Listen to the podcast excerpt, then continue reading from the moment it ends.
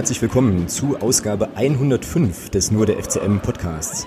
Präsentiert wird euch die heutige Folge von der Tina. Vielen Dank dafür und Grüße auf jeden Fall.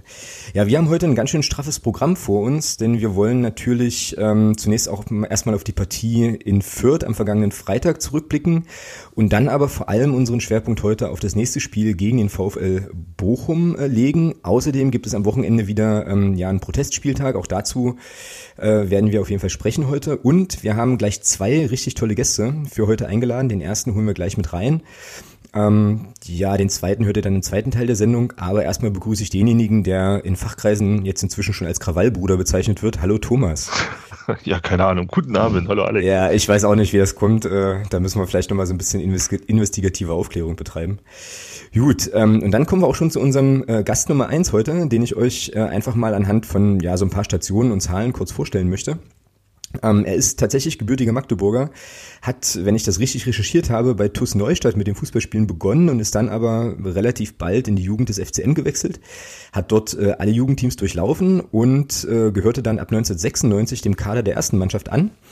Ähm, es gab dann weitere Profi, also es gab dann Profistationen, nämlich in Wolfsburg und ähm, beim Hamburger Sportverein und von dort aus ging es dann nach Bochum. Deswegen ist er auch heute unser perfekter Gesprächspartner eigentlich, wo er dann tatsächlich zehn Jahre am Stück spielte, in der Zeit auch Kapitän war und so weiter. Und ähm, ich denke, das kann man so sagen schon zu einer Bochumer Liga 1, äh, Vereinslegende geworden ist. Ähm, 258 Erstligaspiele habe ich gefunden, 156 Zweitligapartien stehen da in der Statistik. Ja, und jetzt ist er hier bei uns im Podcast. Wir freuen uns riesig und begrüßen ganz herzlich bei uns in der Runde den Marcel Maltritz. Hallo Marcel. Hallo, grüßt euch. Ja, äh, cool, dass du dir die Zeit nimmst und ähm, das ist ja schon eine ziemlich geile Karriere, auf die du da zurückblicken kannst, oder? So.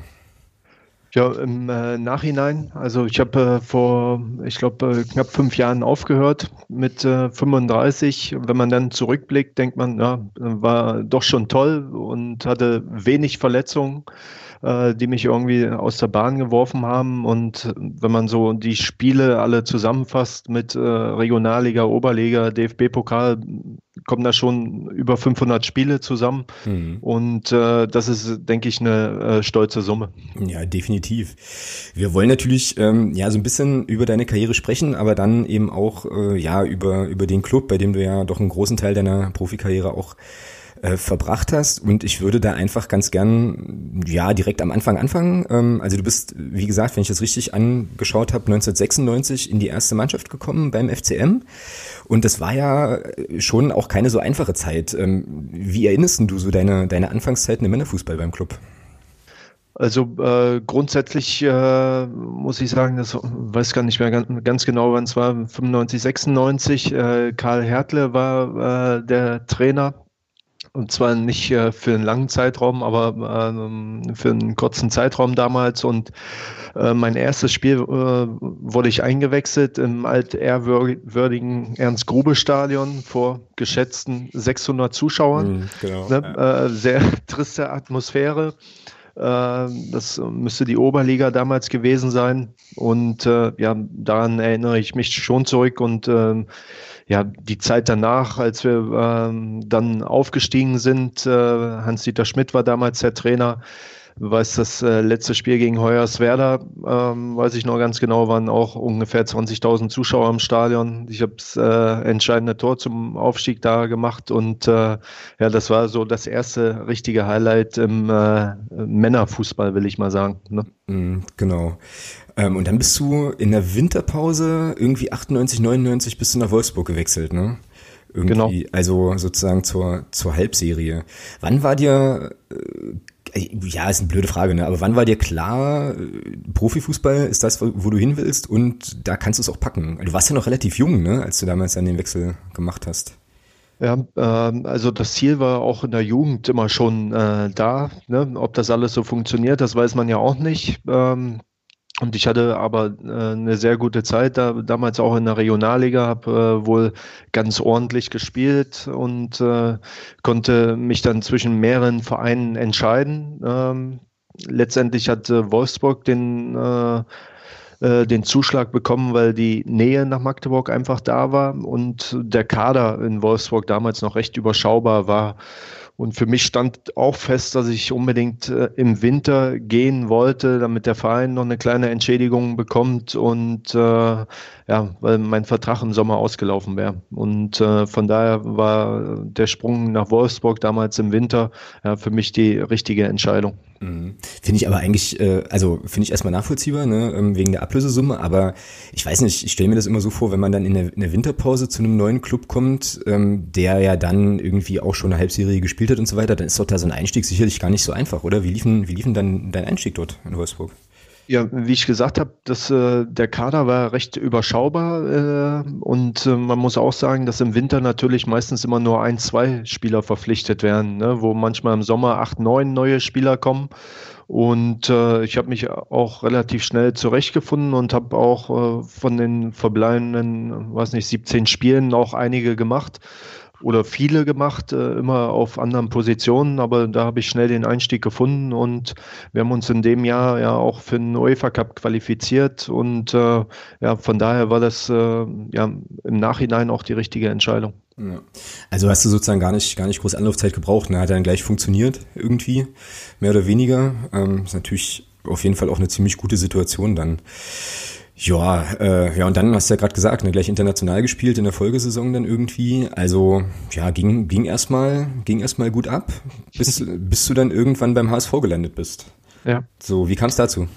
Ja, eigentlich äh, wollte ich meinen Vertrag auch in Wolfsburg verlängern. Ne? Wir waren uns da äh, ja, schon sehr weit und eigentlich fast einig. Und dann hat sich aber äh, der HSV irgendwann gemeldet. Und ja, der HSV ist nun mal äh, ja, auch wenn sie jetzt in der zweiten Liga spielen, immer ne, noch äh, ein großer Name, ne, eine der schönsten Städte äh, in Deutschland oder in Europa und äh, ja, und dann beschäftigt man sich damit und äh, wenn, wenn der HSV einen unbedingt haben möchte, äh, ne, dann äh, kann man schwer Nein sagen. Ne? Und ähm, dann habe ich mich auch mit dem Verantwortlichen getroffen und äh, habe dann relativ früh gesagt, dass ich nach Hamburg wechsle. Das müsste so im Februar gewesen sein, äh, mit äh, Wolfsburg auch Klarheit hatte und Leider hat mich der Trainer dann damals äh, auf die Tribüne gesetzt. Äh, der war mit meiner Entscheidung nicht einverstanden, dass okay. ich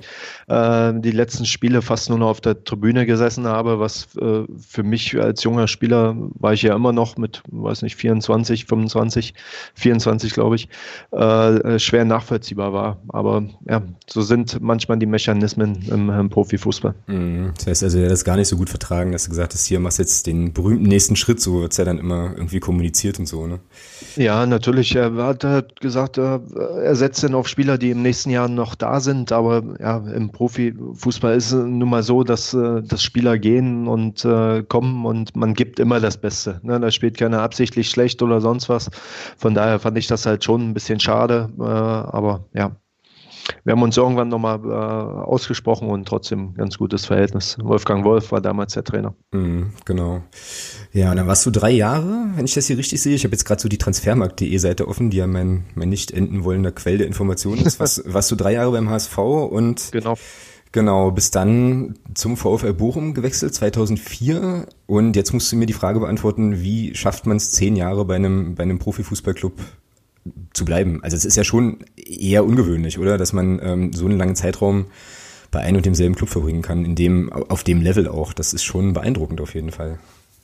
Ja, ähm, da kamen halt viele Faktoren zusammen. Erstmal noch zum HSV. Ich wäre ja, auch genau. gerne damals beim HSV geblieben. Ähm, leider haben wir uns ja auch nicht irgendwie auf eine Vertragsverlängerung geeinigt und äh, ich war leider das letzte halbe Jahr äh, verletzt, so dass ich mich auch nicht mehr äh, zeigen konnte. Und äh, ist alles ein bisschen unglücklich gelaufen damals. Und äh, habe dann das Angebot äh, aus Bochum erhalten, obwohl ich verletzt war. Und habe mich dafür entschieden. Die Bochumer haben auch in dem Jahr sind die, glaube ich, Fünfter geworden, haben sich für den UEFA Cup qualifiziert.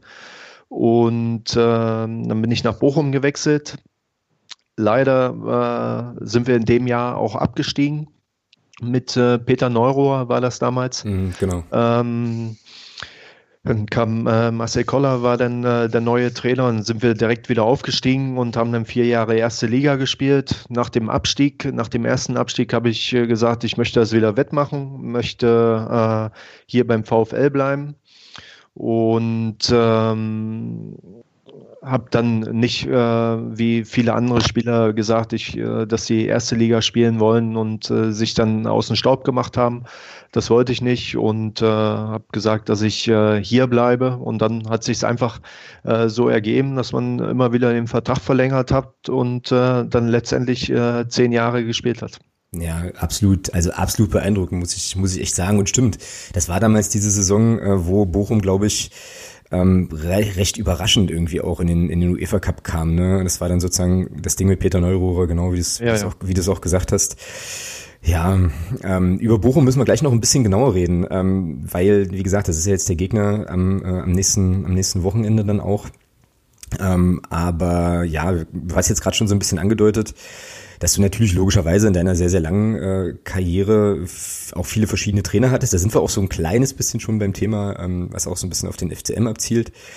Und äh, jetzt nehme ich dem Thomas die Frage nicht weg, ähm, die, die, die, die du ja reingeschrieben hast, äh, hau mal raus. Ja, im Prinzip, also wir hatten ja jetzt das Thema Trainer, das hast du ja garantiert mitbekommen, dass bei uns jetzt der Trainer gewechselt wurde. Und was für mich halt wirklich mal interessant ist, auch für jemanden, also auch von jemandem wie dir jetzt zu hören, der ja nur auch lange bei einem Club war, und ich habe das jetzt gesehen, bei Bochum hast du ja doch auch einige Trainer erlebt. Ähm, und mich würde mal interessieren, welcher Trainer dich so vom, von rein von der Trainingsarbeit, aber auch vom, vom Persönlichen her so am meisten beeindruckt hat, wo du sagst, da habe ich wirklich extrem viel mitgenommen. Ähm, das kann man natürlich nicht sagen, dass es so viele waren, die jetzt so lange Trainer waren. Ich glaube, der Marcel Koller war in Bochum der, den du am längsten als Trainer ja, hattest. Genau. Und dann gab es ja doch ein bisschen Chaos auf der Trainerposition. Also da würde mich echt mal interessieren, wer dich da so am meisten beeindruckt hat. Das ist die erste Frage. Und die zweite Frage ist, wie nimmt man das eigentlich als Profi dann wahr oder als Spieler das wahr? Ich glaube, du warst auch Kapitän in der Zeit, ähm, wenn, wenn so häufig der Trainer gewechselt wird. Macht das irgendwas mit einem oder, oder blendet man das komplett aus? Ja, ähm, ja gut, äh, zu den Trainer kann ich auch sagen, in Hamburg hatte ich in meinen drei Jahren, äh, glaube ich, äh, fünf verschiedene Trainer. Ne? Also äh, das war damals auch schon äh, sehr verrückt.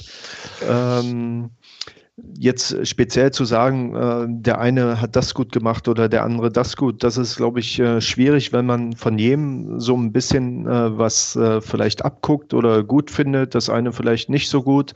Ich kann äh, zum Beispiel Marcel Koller ist äh, glaube ich, oder war vier Jahre Trainer, der äh, zu allen Spielern sehr korrekt war, äh, der in Bochum in der Anfangsphase auch ein schwieriges Standing hatte. Äh, nach dem Motto, er ist Schweizer, ein bisschen zurückhaltend. Äh, davor war halt Peter Neurohr der Trainer, der halt öfter mal einen Spruch auch rausgehauen hat. So die Gegensätze waren das vielleicht ein bisschen. Ähm, und ähm, der Marcel Koller war menschlich, äh, wie ich gesagt habe, sehr, sehr fair eigentlich äh, zu allen Spielern. Und äh, auch äh, Peter Neurohr, ne, äh, der zwar nach außen hin ab und zu mal einen Spruch äh, raushaut, aber halt viel über die Motivation kommt, die Spieler stärkt und äh, da war einfach äh, ein Wort, äh, da konnte man sich drauf verlassen. Ne? Und ähm, Friedhelm Funkel äh, war auch äh, ein Trainer, sehr erfahren, der äh, sich aus oder ähm, wie soll ich das sagen, der sich nie aus der Ruhe bringen lassen hat, wenn man auch mal ein, zwei Spiele verloren hat. Ne? Wir haben mit ihm damals äh, in der Relegation gegen Gladbach leider äh, den Aufstieg nicht geschafft. Ne? Äh, obwohl wir 65 Punkte geholt haben. In der zweiten Liga sind wir nicht aufgestiegen. Ne? Und äh, eigentlich äh, nimmt man sich so von jedem Trainer ein bisschen was mit. Äh, Im letzten Jahr, muss ich sagen, war es halt in Bochum ein bisschen extrem. Ne? Da hatten wir auch fünf Trainer. Und äh, das merkt man dann halt immer wieder, dass äh, wo viel Unruhe ist äh, in einem Verein, äh, bleibt doch meistens der Erfolg aus. Was man sagen muss, beim Trainerwechsel ist halt häufig zu sehen, so ein Kader besteht ja aus, weiß nicht, 24 bis 28 Spielern. Da sind viele Spieler dabei, die bei dem einen Trainer überhaupt keine Rolle spielen. Und wenn dann ein neuer Trainer kommt, dann äh, lecken die natürlich auch wieder Blut und sind wieder mit vollem Eifer dabei, was was ich nicht unterstellen möchte, was vorher vielleicht nicht so war, aber da waren die Chancen zu spielen vielleicht äh, nicht so groß. Und von daher geht es äh, für alle Spieler äh, dann wieder bei Null los, dass sich jeder auch zeigt im Training und äh, ja, jeder da wieder seine Chance irgendwie erhalten wird, äh, beim neuen Trainer auch zu spielen. Also das ist, glaube ich, so das Wichtigste, wenn, wenn so ein Trainerwechsel äh, stattfindet. Ansonsten, ja, wann passiert denn meistens ein Trainerwechsel? Nicht, wenn man äh, zwölfmal hintereinander gewonnen hat. Ne? Meistens, wenn äh, es halt nicht so gut läuft, äh, ist das halt äh, ja, äh, ein Mittel des Vereins, da wieder neue Impulse äh, zu setzen oder zu geben ob das jetzt immer gut ist, äh, möchte ich, äh, weiß ich nicht. Da gibt es, glaube ich, auch Studien, dass, äh, dass äh, viele Trainerwechsel gar nicht äh, so gut sind. Aber äh, um neuen Impuls wieder zu setzen, ist das, glaube ich, manchmal ja, vonnöten. Wird man da als Kapitän oder als Führungsspieler dann, ich sag mal, vielleicht wenn man im Mannschaftsrat ist, wird man dann solche Sachen mit einbezogen oder ist das dann, oder war das bei dir vielleicht so, dass, dass man da von der sportlichen Leitung eben gesagt hat, okay, fragen jetzt nochmal beim Kapitän nach oder auch beim Mannschaftsrat oder ist das völlig äh, außen vor? Nein, ich denke, dass da im Vorfeld, ne, wenn, wenn die kritische Situation, die läuft ja nicht in nur ein, zwei Wochen, das geht ja schon über einen längeren Zeitpunkt, da werden viele Gespräche geführt, äh, ähm, auch von Vereinsseite. Aber ähm, wenn jetzt ein neuer Trainer verpflichtet wird oder äh, welcher Trainer da kommen sollte, da äh, werden die Spieler eigentlich nicht mit äh, einbezogen. Ne? Das mhm. ist dann einfach Sache des Vereins. Äh, ja. Ich stelle mir das, ähm, ich habe jetzt gerade so ein bisschen drüber nachgedacht, wie das eigentlich im, im Profifußball sein muss, Kapitän von so einer von so einer Truppe zu sein, weil man ja auch immer mal wieder so hört, naja, äh, Spieler im Profifußball, da ist im Prinzip jeder so eine Ich-AG auch. Ähm, also da guckt man dann halt doch viel auf sich und wie du ja jetzt auch gerade gesagt hast, auch gerade bei den bei so Trainerwechseln ähm, ist das ja dann schon auch noch mal so ein kleines bisschen so, dass dann sich jeder noch mal versuchen versuchen will zu zeigen und so weiter. Jetzt hast du selber erlebt, wie moderiert man sowas denn? Also ja, wie agiert man mit den mit den Mannschaftskollegen dann? Ist ja auch alles gar nicht so einfach dann immer wahrscheinlich. Nein, natürlich nicht. Ne? Auch äh, als Kapitän versucht man ja auch äh, ja, vorher in den kritischen Situationen irgendwie auch äh, auf, auf die Mannschaft einzuwirken oder wenn da irgendwelche Strömungen sind, da entgegenzuwirken. Aber letztendlich äh, ist der Fußball halt auch ein Geschäft, wo äh, der eine oder andere äh, nur an sich denkt und nicht an das große Ganze. Mhm. Kann man vielleicht jetzt äh, so ein gutes Beispiel ist jetzt ähm, Borussia Dortmund, ne? äh, wo jetzt, äh, ich glaube beim letzten Spiel elf Spieler nicht im Kader waren. Ne? Und da sind äh, Nationalspieler bei gewesen ne? mhm. ne? und äh, richtige Stars. Ne? Aber die sind Tabellenführer, haben noch kein Spiel verloren. Also muss man sich dem äh, fügen und äh, trotzdem weiter Gas geben, auch im Training, um das äh, Trainingsniveau auch immer wieder hochzuhalten. Ne? Wenn, wenn sich äh, jetzt äh, fünf, sechs Spieler hängen lassen, ähm, dann äh, ist das Trainingsniveau halt auch nicht mehr äh, so hoch und letztendlich hat man ja als Verein seine Ziele und ähm, braucht auch über die Saison gesehen alle 24, 25 Spieler. Ne? Und äh, der eine ist jetzt in der Situation vielleicht mal außen vor, wo er auch mal auf der Bank oder auf der Tribüne sitzt. Aber äh, in ein, zwei Wochen kann das schon wieder anders aussehen, wenn äh, zwei, drei Spieler verletzt sind oder gesperrt sind. Und dann äh, muss man halt dann seine Leistung abliefern. Und wenn man äh, ja äh, nicht gut trainiert hat oder sich hängen lassen hat oder wie auch immer äh, eingeschnappt ist, dann wird man seine Leistung auch nicht abrufen können. Und von daher, es ist nun mal so im äh, Profifußball, dass nur elf spielen können, drei eingewechselt werden. Aber die äh, Spieler, die hinten dran sind, die sind genauso wichtig äh, wie, wie die Spieler, die auf dem Platz stehen. Mhm. Auch wenn es manchmal schwer ist. Ne?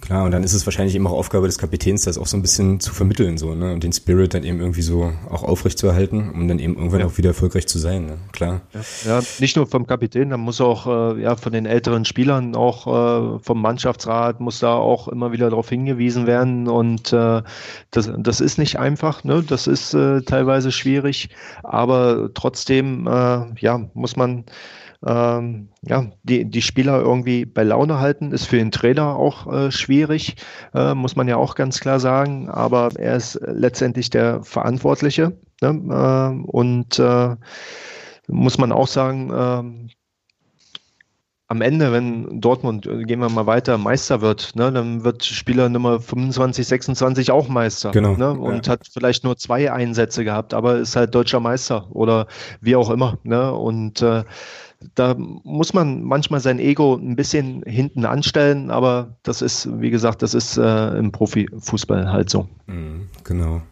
Wir haben jetzt hier auf dem Zettel noch so ein paar, äh, oh, so ein paar richtig so cheesy Fanfragen, wo ich gar nicht so richtig sicher bin, ob wir die überhaupt, äh, ob wir die überhaupt fragen können. Aber eine Sache interessiert mich dann halt hier doch nochmal, bevor wir dann vielleicht auch gleich mal so ein bisschen ins Sportliche äh, gucken. Ähm, was waren so die skurrilste Situationen, die du äh, oder die schrägste Geschichte, die du in deiner äh, ja in deiner langen Profikarriere irgendwie so so erlebt hast? Also so ein Ding, wo du sagst hier äh, eigentlich völlig irre, aber so ist es passiert. Ja. Äh, Gibt es wahrscheinlich viele, ne? das weiß ich, man, man erinnert sich ja meistens äh, an bestimmte Spiele auch äh, nur.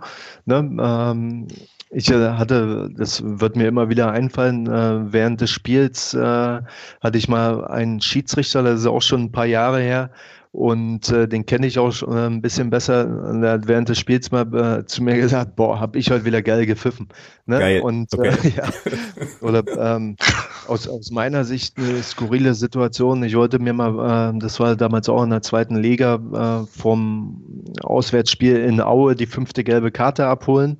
Da sind wir damals schon aufgestiegen, äh, haben Foul an der Mittellinie gemacht und der Schiedsrichter gibt mir die rote Karte. Ne? Und habe äh, da dann drei Spiele Sperre bekommen. Wir haben noch drei Spiele zu spielen gehabt und da habe ich dreimal zugeguckt. Ne? Äh, das, das äh, ja ein bisschen äh, doof gewesen im Nachhinein, aber ja, letztendlich sind wir aufgestiegen und äh, ja, da kann man das dann äh, verkraften. Ne? Also ist wahrscheinlich dann doch besser, Geld wegen Meckern zu kriegen und nicht ja. wegen Fouls. Genau, genau. Äh, grü Grüße an Dennis Erdmann an der Stelle übrigens. äh, aus, aus Gründen und so, ja, genau. Ähm, ja, und jetzt hast du gerade schon gesagt, also du hast ähm, dann irgendwann mit 35 hast du dann deine aktive, deine aktive Karriere beendet. Wenn ich das richtig im Kopf habe, ähm, hattest du aber jetzt keine Verletzung oder so, sondern hast halt einfach gesagt, okay, äh, ist jetzt auch mal gut mit Profifußball, oder? Wie? Ich hätte schon gern das eine oder andere Jahr noch drangehangen, muss ah, okay, ich sagen. Okay. Äh, weil ich in der Vorsaison hatte ich auch, äh, ich glaube, 30 äh, Spiele auch gemacht, eigentlich immer gespielt habe. Der Verein wollte mir damals nur äh, so einen Standby-Vertrag oder hat mir einen Standby-Vertrag angeboten, wo man in der zweiten Mannschaft trainiert und ab und zu mal aushilft. Mhm, okay. Äh, das wollte ich nicht, ne? ähm, weil mir, ja, wenn man immer gespielt hat äh, vor ja, einigen tausend Zuschauern und dann in der Regionalliga West, vor 278 Zuschauern irgendwie spielt. Und äh, ja, man ist ja dann auch nicht mehr der Jüngste ne? und äh, vielleicht dann immer noch ein bisschen verarscht wird von den äh, jungen Spielern. Das wollte ich nicht. Dann habe ich gesagt, dann höre ich auf ne? und hatte halt in meinem letzten äh, Vertrag in Bochum einen Anschlussvertrag mit rein verhandelt, äh, wo ich dann äh, zwei Jahre eine Weiteranstellung im Verein hatte. Mhm, genau. Ich habe dann vorhin, ich glaube bei Westline oder so, weiß ich gar nicht mehr genau, habe ich dann äh, irgendwie gesehen, dass du dann ja auch irgendwann äh, ja in der Geschäftsstelle dann halt noch äh, viele Sachen machen konntest, was ja eigentlich auch total cool ist. Und dann aber irgendwann gesagt hast, hier, ich suche mir jetzt nochmal eine, eine andere sportliche oder andere Herausforderung einfach. Was machst du heute eigentlich? Ich habe in Bochum äh, zwei Jahre noch äh, als Trainee gearbeitet, verschiedene Abteilungen durchlaufen, alles mal kennenzulernen habe dann noch ein Jahr fest in der Vermarktung gearbeitet, aber irgendwann habe ich festgestellt, das macht mir überhaupt keinen Spaß mehr. Mhm. Muss man auch sagen, dass es da in der Phase äh, im Verein auch drunter und drüber ging damals. Ne, hatte ich gesagt, ganzen Trainerwechsel, äh, Aufsichtsrat sind äh, einige zurückgetreten, der Vorstand äh, wurde äh, entlassen und äh, das hat mir da überhaupt keinen Spaß mehr gemacht. Und äh, habe ich äh, aufgehört beim VfL und ich möchte in Bochum eine Paddeltennisanlage aufmachen. Jetzt äh, fragt ihr bestimmt, was ist das? Genau, ne? äh, jetzt die Anschlussfrage ja. gewesen, genau. Ja.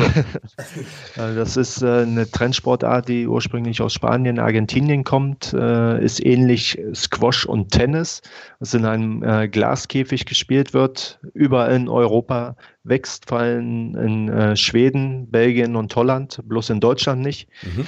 Und ähm, ja, das ist äh, so mein Projekt, das ich äh, momentan vorantreibe und äh, hoffe, dass ich äh, damit bald äh, an den Start gehen kann. Ja, ja, ohne, muss ich auch sagen, ohne den Fußball irgendwie ganz aus den Augen zu verlieren. Äh, ich bin jetzt nicht so einer, der überall auf der Tribüne rumschleicht, wenn irgendeine Position neu zu vergeben ist. Ähm, aber ja, wenn man so lange da in dem Fußball war und auch, äh, denke ich, ein ganz gutes Netzwerk hat, dann äh, sollte man da auch äh, vielleicht mal gucken, die eine oder andere Position auszuüben.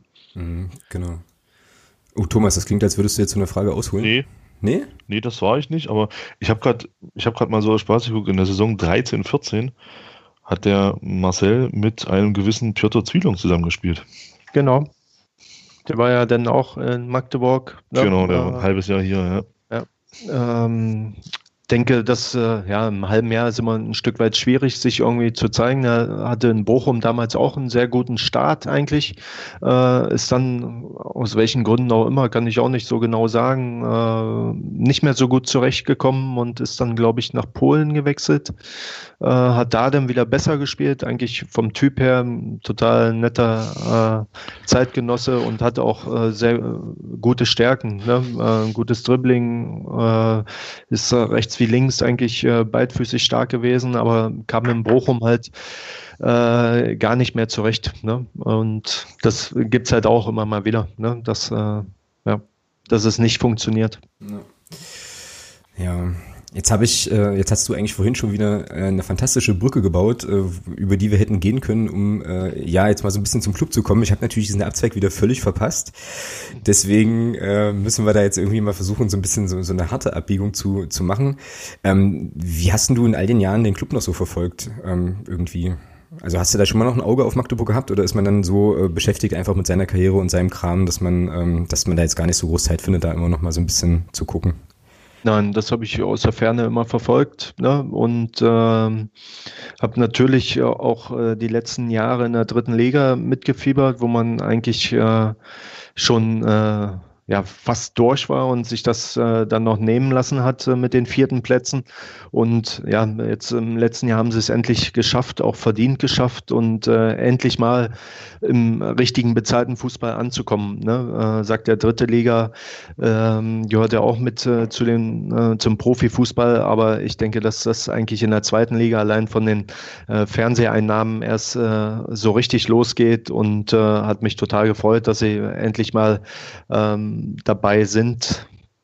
Ich hoffe nur, dass es nicht nur äh, ein Jahr ist, ne? weil ich glaube, es gibt nichts Schlimmeres, als wenn man äh, nach dem Aufstieg direkt wieder absteigt. Ja, das wollen wir mal nicht hoffen. Ähm, sind ja noch ein paar ja. Spieltage zu gehen auf jeden Fall. Und äh, jetzt nehme ich die Abzweigung aber, weil ähm, ja ein ganz schöner Aufwärtstrend eigentlich zu sehen war jetzt beim Spiel äh, beim Spiel in Fürth. Hast du es verfolgt ein bisschen? Hast du irgendwas ja, gesehen? Äh, ich habe äh, Zusammenfassung und zwischendrin mal äh, eine Viertelstunde auch live äh, gesehen und hatte eigentlich auch gedacht, dass das 2-1 in trockenen Tüchern ist, aber ja, leider äh, dauert das Spiel manchmal 95 Minuten. Ne? Mhm, genau, wir haben auch jetzt irgendwie schon mal überlegt, wo wir. Wir kennen das ja inzwischen. Ja, wir haben jetzt auch irgendwann mal überlegt, wo wir eigentlich stehen würden, wenn es, ja, wenn die Fußballspiele so nach der 85. Minute abgepfiffen ähm, worden wären. Weil das Skurrile Dann mit. Hätten wir in Paderborn nicht gepunktet. Das stimmt, ja. das stimmt natürlich. Ja. ja, es ist ja auch sowieso müßig, ist ja eh egal, weil, wie der Marcel ja sagt, es dauert eben tatsächlich länger. Ähm, aber das Skurrile jetzt in Fürth war ja tatsächlich, dass das das zweite Spiel in Folge war mit dem, also mit einem ziemlich ähnlichen, mit einer ziemlich ähnlichen Endphase. Ja, also zwar so ein bisschen Akzentuierung anders, aber halt auch bis als 2-1 geführt und dann dann verlierst du das noch. Also war schon irgendwie ah, ja sehr sehr ärgerlich. Ich fand aber persönlich war unsere ja wahrscheinlich beste Saisonleistung bisher und Stichwort Trainerwechsel hatten wir es ja vorhin auch schon. Da haben ein paar Sachen, die der Michael Oenning gemacht hat, ähm, fand ich halt schon ganz gut gefruchtet. Ne? So dieses 3-5-2 sah ganz gut aus mit Felix Lohkemper und Christian Beck vorne drin und so. Eigentlich ein geiler Kick, ja. Und dann hast du echt diese verdammten fünf Minuten am Ende, wo du dir dann so denkst, das kann doch jetzt wohl nicht, nicht wahr sein. So. Ähm, ja, aber ganz, ganz hm, kurz, ja. jetzt, weil du gerade Michael, den Michael Oenning, kennst du den eigentlich auch noch, Marcel? Der war ja, ja der war im Bochum ja. Nachwuchstrainer, ja. Genau, okay. Na, da wäre jetzt wäre natürlich jetzt die probate Anschlussfrage so, wie, wie ist denn der so? äh, äh, gut, äh, äh, ich war da auch schon im Profibereich. Wir hatten ab und zu äh, hatten wir auch mal ein Gespräch und äh, wir hatten uns, glaube ich, auch mal, da hat der HSV Traditionsmannschaft gespielt, da hatten wir uns mal kurz gesehen und ähm, wurde ja auch schon in äh, zig Interviews jetzt vorgestellt, ne, dass er etwas andere Trainer ist, äh, der selber auch nicht gespielt hat. Und ähm, ich glaube, dass er äh, kommunikativ äh, sehr gut zum Verein passt. Äh, aber letztendlich ja, äh, braucht man Punkte. Ne? Und äh, wenn man jetzt äh, gut spielt und verliert, ne, äh, ist natürlich auch schwierig, ne, weil äh, man wird auch mal wieder schlechte Spieler haben. Ne. Fest steht ja, dass man die zweitschlechteste äh, Defensive hat äh, der Liga und äh, ich glaube, vielleicht auch mit den Neuverpflichtungen die Liga einfach so ein Stück weit unterschätzt hat, ähm, was, was für Spieler benötigt werden, um, um da zu bestehen. Mhm. Ja, es kann gut sein. Ja. Also darüber hatten wir es jetzt hier im Podcast auch schon häufiger mal ähm, und haben, ja, weiß nicht, haben dann halt auch gesagt, dass wir einige Spieler ja auch noch gar nicht richtig gesehen haben, ne? die jetzt, wie du vorhin ja auch gesagt hast, ne? die jetzt unter Jens Hertel äh, irgendwie gar nicht zum Zug kamen, die jetzt vielleicht mit dem neuen Trainer ähm, dann doch auch mal eine Chance bekommen. Also allen voran der für mich beste Spieler im Viertspiel, Felix Lohkemper. Also Wahnsinn, was der, was der da abgerissen hat so, der ja bei Jens Hertel irgendwie nie von Anfang an gespielt hat, jetzt aber eben ähm, ja die Chance bekommen hat und hat die, hat die voll genutzt, ja. Also Traumtor ähm, zum 2-1 war es, glaube ich, mhm. wie ich fand, also bockstark. Ähm, was hast denn du so für Erinnerungen an, an, an Fürth, an das Publikum dort und, und so an das Stadion? Wie stellt sich denn diese ganze Situation dort eigentlich so als Spieler dar? Also ich habe immer überhaupt nicht gerne in äh, Fürth gespielt, ne, weil die Mannschaften, die hatten immer sehr gute junge Mannschaften äh, im Stadion, äh, war, hat es immer irgendwie gezogen, ne, äh, weil, weil die Seiten ja so offen sind. Ja, ne, genau. äh, wir waren noch ich glaube, nicht sehr oft erfolgreich oder ich äh, in Fürth. Ähm, und von daher habe ich da eigentlich gar nicht so äh, gute Erinnerungen. Ne? Äh, wir haben uns da immer sehr, sehr äh, schwer getan, weil, wie gesagt, Fürth hat in, eigentlich in den Jahren ja immer oben mitgespielt, äh, war nochmal erste Liga zwischenzeitlich und äh, hatten immer sehr, sehr gute Mannschaften, weil sie auch einen guten Nachwuchs haben. Ne? Mhm, genau.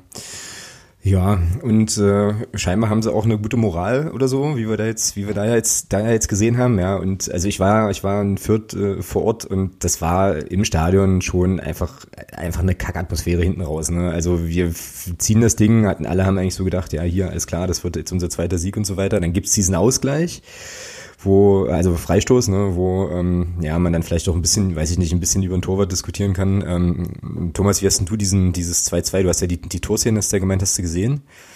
Wie mhm. hast denn du das eingeschätzt? So, weil ich habe im Stadion habe ich gesagt, okay, den kannst du nicht halten. Und dann gab es mhm. aber hinten raus so Stimmen, die gesagt haben, na, könnte man schon, könnte man schon gehabt haben. Ne? Ja. ja, also meiner Meinung nach kann man den halten. Genauso wie man das 1-0 in meinen Augen halten muss als Zweitliga. Ja, das sehe ich auch so, ja, das sehe ich auch so. Also insgesamt hat äh, Alex Bruns leider in dem ganzen Spiel nicht so eine richtig gute Figur gemacht. Ne? Ich glaube, beim 3-2 dann war er irgendwie auch machtlos. Ähm, wie erlebt man das als Spieler, Marcel? Also du hast ja sicherlich so ähnliche Situationen, du hast ja wahrscheinlich alles erlebt so, ne? aber wie ist denn das so aus einer, aus einer Spielerperspektive? Also ich als Fan, ja, der halt wirklich, also überhaupt keine Ahnung äh, hat, stell mir das dann eigentlich nicht so schwierig vor, so diesen letzten Eckball zum Beispiel nochmal so zu verteidigen, dass da gar nichts passieren kann. Ne? Aber weiß nicht, wie ist denn das in so einer Situation? Vielleicht kannst du dich da ja auch so ein bisschen in die, in die Jungs reinversetzen, so. Ja, äh, ist natürlich äh, immer ein Stück weit leicht gesagt, ne? Da muss man mit Mann und Maus alles verteidigen, ja. ne? Und äh, letztendlich ähm, Ja, äh, wenn, wenn so ein Eckball ist, ne, äh, viele spielen Raumdeckung, äh, einige spielen Manndeckung, gibt es immer Pro und Contra für, für jede Situation. Letztendlich ja, äh, muss man das irgendwie verteidigen. Aber ähm, jetzt in Bochum äh, zum Beispiel in dieser Saison, wir haben auch in Fürth ne, äh, 2-0 geführt, haben eigentlich eine überragende Halbzeit gespielt und dann noch äh, 2-2 äh, gespielt. Danach war das Spiel gegen Regensburg 3-1 geführt, noch 3-3 gespielt ne? und mhm. auch alles äh, kurz vor Schluss. Ähm, das, das ist bitter und äh, normalerweise muss man sagen, wenn man eine erfahrene Mannschaft auch irgendwie auf dem Platz hat, äh, muss man das irgendwie über die Zeit bringen. Ne? Ähm, dass es vielleicht gar nicht zum Eckball kommt, äh, kurz vor Schluss nur, dass man wenigstens den Punkt mitnimmt, ähm, ist von außen zwar immer leicht gesagt, aber äh, ja, äh, das passiert halt manchmal, ne? ähm, wie es äh, für einen positiv auch passieren kann, wie, wie uns jetzt gegen Aue, ne? äh, eigentlich mit einem Schlusspfiff, äh, wo wir das 2-1 noch machen. Ähm, in Magdeburg ist es halt oft hinten passiert, dass äh, ja, da noch Gegentore äh, passiert sind, die äh, schmerzlich sind und äh, nachher in der Endabrechnung ne, fehlt vielleicht der eine oder andere Punkt, dann erinnert man sich äh, da zurück und sagt, ja, hättest du mal. Ne? Mhm. Aber ja, das ist halt manchmal so, ähm, sind halt Kleinigkeiten, die, die das dann irgendwie ausmachen. Mhm. Aber ähm, ja, wie ich vorhin gesagt habe, 27 Gegentore in Magdeburg ist einfach zu viel. Mhm. Ne? Wurde ja auch früh schon der Torwart gewechselt. Ähm, und äh, ja, ich glaube, dass man, äh, um, um in der Liga bestehen zu können, braucht man äh, einen guten Rückhalt, der äh, oder der Torwart äh, einem auch mal ein, zwei Spiele gewinnt. Ne? Und äh, das war, glaube ich, in Magdeburg äh, diese Saison noch nicht äh, der Fall. Ne? Ähm, dass äh, der Torwart mal allein äh, die Punkte irgendwie eingefahren hat. Ja, dann fangen wir Sonntag doch einfach damit an. ähm, Genau. Wobei man aber auch sagen muss, ich weiß nicht, wie du das als Verteidiger siehst, aber ich bin schon der Meinung, weil ihr gerade das 3-2 auch angesprochen habt, die Ecke. Ich finde das aber auch extrem schwer zu verteidigen. Also das ist eine, eine Ecke auf einem kurzen Pfosten. Der Stürmer läuft gut ein. Das ist für einen Abwehrspieler, glaube ich, auch gar nicht so einfach, ähm, da zu agieren. Ja, und dann haut er den da mit der Schulter eben als Bogenlampe da ins lange Eck. Das ist natürlich auch dann sehr unglücklich. Aber ich finde grundsätzlich, ähm, finde ich, war das auch nicht einfach zu verteidigen. Ich weiß nicht, wie siehst du das als Abwehrspieler? Ähm, ja, natürlich. Äh, der, halt der, immer, der kommt mit Schwung auf den kurzen ja. Pfosten, hat halt immer diesen, diesen Vorteil, dass er in der Bewegung ist und, und also, weiß ich nicht, ich finde das schwer zu verteidigen. Ja, ist auch so. Ne? Also als Abwehrspieler hat man halt immer äh, ein bisschen Reaktionszeit. Äh, nichtsdestotrotz kann man vielleicht mit dem Arm noch ein bisschen arbeiten, einen kleinen Schubser, ohne dass es Elfmeter gibt. Es ist schwer zu verteidigen manchmal, äh, keine Frage. Ne? Äh, letztendlich ne, war es vielleicht möglich, den Eckball zu verhindern. Oder äh, ich habe auch noch ein, zwei Spiele gesehen, äh, wo man hätte einfach cleverer die Zeit runterspielen äh, kann, dass man in der gegnerischen Hälfte vielleicht mal ein paar Freistöße rausholt, wie auch immer. Ne? Ähm, da einfach clever zu sein. Ne? Vielleicht fehlt das auch noch ein Stück weit. Äh, viele Spieler haben auch äh, noch nicht zweite Liga gespielt oder, äh, oder höher als dritte Liga und vielleicht fehlt das dann äh, ein Stück weit, ähm, da äh, sich clever zu verhalten. Mhm. Ja, in dem, äh, also in dieser Szene war eigentlich der Eckball, ja, okay, gut, das ja, führte natürlich zum Gegentor, aber diese, diese Eckballsituation darf gar nicht erst passieren. Ne? Also das war sozusagen im Vorfeld ähm, so eine Situation, da verliert der Christian Beck, glaube ich, den Ball, äh, beziehungsweise spielt einen eher unsauberen Pass und dann muss man auch sagen, macht, macht Kräuter für das überragend halt. Die haben dann ähm, ja einen richtig geilen Diagonalball dann schnell gespielt, den der Marcel Kostli dann im Prinzip nur noch ähm, ins Tor ausklären kann. So kommt's halt zur Ecke. Ne? Und ich glaube, wenn da vorher der Pass ähm, vielleicht ein bisschen präziser oder vielleicht ein bisschen in eine andere Richtung gekommen wäre, dann reden wir von einem 2-2 und freuen uns über den Punkt. Ja? Also ja, natürlich. Das ist das halt ist manchmal, so, äh, manchmal ist es im Fußball auch ein Stück weit äh, Schicksal, ne? Glück und Pech. Das will meistens keiner hören so richtig, ne? weil man ja irgendwas analysieren muss. Aber das ist halt manchmal so. Ne? Und äh, ob der Ball nun Innenpfosten und reingeht oder rausgeht, ne? äh, ist manchmal so. Nichtsdestotrotz muss man halt äh, das Glück auch manchmal äh, erzwingen. Oh, ne? Super. Und, äh, super. Ja. Das, das war eine Phrase, ganz, ganz ja, hervorragend. Ja, ja. äh, also wir sammeln hier fleißig Phrasen für den guten Zweck tatsächlich und äh, da habe ich dir jetzt gerade mal hier eben eine in, in, die Gäste, in die Gästekarte geschrieben. Das ist ganz gut. Da freuen sich unsere Phrasenpaten quasi. Aber stimmt ja auch, ne? Ja, ähm, ja, ich würde sagen, wir äh, ja, machen vielleicht dann doch mal schnell den Deckel auf Fürth. Wir wollten ja noch ein bisschen auch über Bochum sprechen, haben wir jetzt irgendwie noch gar nicht gemacht. Ähm, zwei Ergänzungen vielleicht noch so zum Drumherum ähm, im um Stadion. Fürth war jetzt das erste Stadion, erste Gästebereich, den ich je erlebt habe, wo man vorm, Ein vorm Reingehen ins Stadion schon vom Stadion-Catering profitieren konnte. Das fand ich ganz cool. Die haben also diese ähm, Versorgungsstände, die es dann im Stadion gab, gab es dann auch irgendwie so eine Tür nach hinten, da konntest du dir dann quasi auf dem Parkplatz schon eine Wurst holen, fand ich ganz nett. Ähm, und negativ anmerken muss ich an der Stelle auch nochmal den Stadionsprecher dann am Ende oder nach dem Spiel. Der ist natürlich äh, beim 3-2, äh, wie die gesamte vierte Bank halt auch mega eskaliert, kann man auch alles verstehen und so, ja. Und dann ist das aber in Fürth ja so, es gibt dann eine so eine große Videowand naja, und da laufen dann eben nach dem Spiel so die Highlights des Spiels. Ja, jetzt kann man sich vorstellen, Clubfans, 1200 plus Leute stehen da in der Kurve, sind natürlich mega bedient. Und der Stadionsprecher hatte dann erstmal nichts Besseres zu tun, als im Prinzip diese Highlights nochmal zu kommentieren und sich da irgendwie einen Keks ans Bein zu freuen, dass jetzt dieses Spiel gewonnen wurde, ja. Und ich dachte so, oh, das war jetzt irgendwie nicht so schön. Hätte man vielleicht auch ein bisschen dezenter machen können, aber naja, gut, im, wahrscheinlich im Eifer des Gefechts auch okay, aber in der Situation war es echt schlimm. Dachte ich mir so, oh, brauchst jetzt nicht noch, ja. Ähm, Alex, nichts ist schlimmer als Doppel-Desi. Das ist richtig, das ist vollkommen richtig. Nichts ist, danke, das hat mich jetzt nochmal geerdet. Äh, Doppel-Desi, Grüße nach Wiesbaden. Äh, das stimmt, das stimmt. Also da kam man jetzt nicht ran. Ähm, insgesamt muss ich aber sagen, war das ähm, jetzt vom Endergebnis mal abgesehen schon eigentlich auch ja ein ganz schmuckes Stadion, ähm, ganz nettes Ambiente. Die hatten dann, was ich auch irgendwie witzig fand, die ähm, ja also das, was es da beim beim Würstchenstand gab, da stand halt alles da in fränkischer Mundart ne? ähm, und klein drunter stand dann halt eben so die die Übersetzung für Menschen, die dieser äh, Sprachform nicht mächtig waren. Fand ich hatte irgendwie auch was konnte man schon mal machen. Ich wäre halt nur lieber mit drei Punkten nach Hause gefahren, aber das ist ja irgendwie, versteht sich irgendwie auch von selber. Wobei wir uns dann auch relativ schnell einig waren auf dem Rückweg irgendwie gut. Ähm, da gab es ganz, ganz viele sehr, sehr gute Ansätze. Ähm, da haben viele Sachen richtig cool funktioniert äh, und darauf lässt sich eigentlich auch ganz gut aufbauen. Hilft ja nichts. Muss ja weitergehen. Und, äh, und das tut es auch. Und das tut es am, am Sonntag gegen eben den äh, Ex-Verein von, von Marcel gegen den VfL Bochum. Ähm, was ist denn das für ein Club, Marcel? Du warst jetzt lange da, ähm, hast dort auch dann hinter den Kulissen gearbeitet. Was ist das? Was, ja, was macht Bochum aus? Man muss ja dazu sagen, dass Bochum sich seit Jahren schon äh, ja, genau in der Mitte zwischen äh, Dortmund und Schalke befindet. Ähm, auch äh, ja, Luftlinie kann man die Stadien äh, von der Geschäftsstelle auch äh, sehen. Das ist nicht weit auseinander und sich eigentlich da jahrelang auch behauptet hat, so ein bisschen wie das äh, gallische Dorf. Mhm.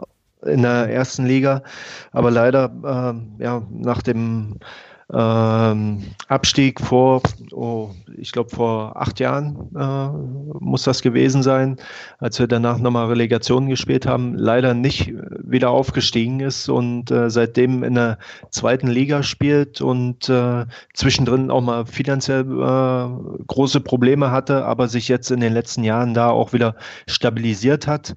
Ähm, man kann, glaube ich, mit den oberen Top 3 in der, auch in der zweiten Liga finanziell nicht mithalten. Ne? Da sind Union Berlin, Köln und Hamburg nehme ich mal außen vor, aber Union Berlin, Ingolstadt, äh, St. Pauli, äh, die haben halt äh, noch weitaus bessere Möglichkeiten als der VfL Bochum.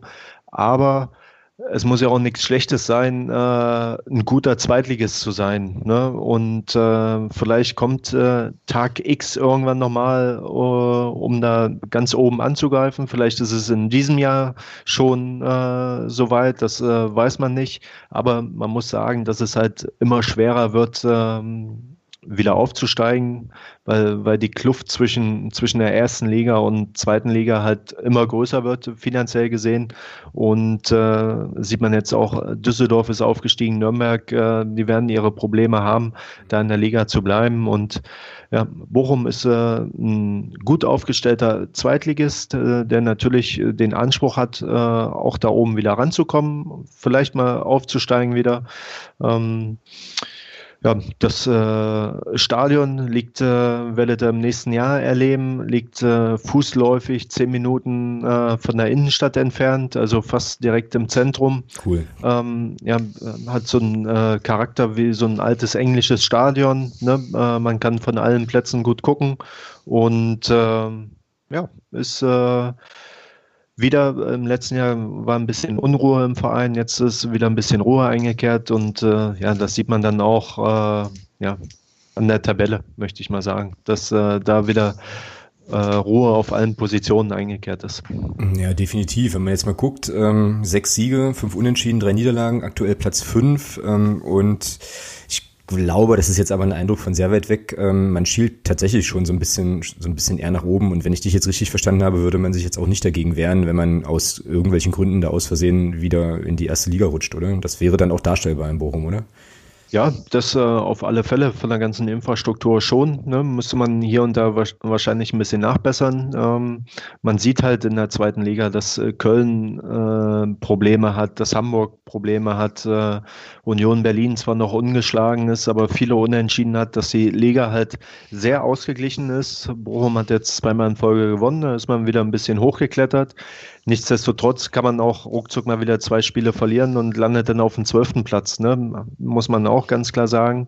Momentan haben wir äh, einen sehr guten Lauf. Wir haben aus meiner Sicht auch eine gute Mannschaft, äh, einen guten Trainer, der, der die Mannschaft gut einstellt. Und wir haben jetzt äh, ein schweres Spiel in Magdeburg. Danach spielen wir dann gegen Pauli, gegen Union Berlin, gegen Köln. Das sind dann so Spiele, wo wo sich zeigen wird, dass wir uns da oben festbeißen können oder nicht. Ne? Und äh, wird keine Vorentscheidung fallen, aber das sind äh, jetzt so die letzten äh, vier Spiele, wo man äh, voller Winterpause nochmal richtig Gas geben muss, um, um da oben dran zu bleiben. Mhm, genau, also wird sich dann auch so ein bisschen erweisen, so wo die Reise hingeht halt, ne? Ähm, gerade, genau. ge gerade gegen die Clubs. Ja, und das stimmt schon halt. Ich meine, im Prinzip muss man ja auch jetzt nochmal aus ökonomischer Perspektive sagen, dass eigentlich Köln und Hamburg da echt außer Konkurrenz laufen, so ein bisschen. Aber ja, dann gibt's vielleicht noch irgendwie so einen dritten Platz ähm, und eine Relegation, auf die man auf jeden Fall gucken kann. Das wird natürlich jetzt so sein, dass dann drei Punkte da fehlen werden in der Rechnung, weil die werden in Magdeburg bleiben am Wochenende, das ist auch klar.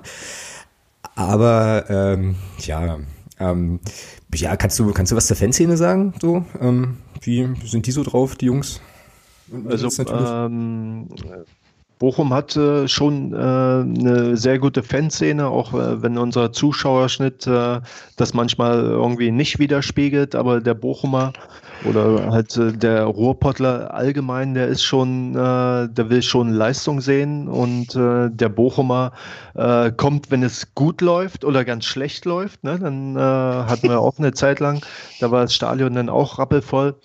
Und äh, wir müssen viel unternehmen, dass die Leute wirklich ins Stadion kommen, weil viele haben halt nicht mehr Lust auf, äh, ohne das despektierlich zu sagen, aber auf Sandhausen, auf Heidenheim, auf äh, Aue oder wie auch immer. Ne? Äh, man hat jahrelang in der ersten Liga gespielt und sehnt sich da nach den großen Derbys, aber äh, die Zeit ist halt vorbei und äh, man ist, wie ich schon gesagt habe, ein normaler Zweitligist, der die Ambitionen hat, nach oben zu kommen, aber es ist halt verdammt schwer. Und äh, ja, wir denke, wir werden auch, äh, oder es werden schon einige Bochumer äh, nach Magdeburg auch fahren.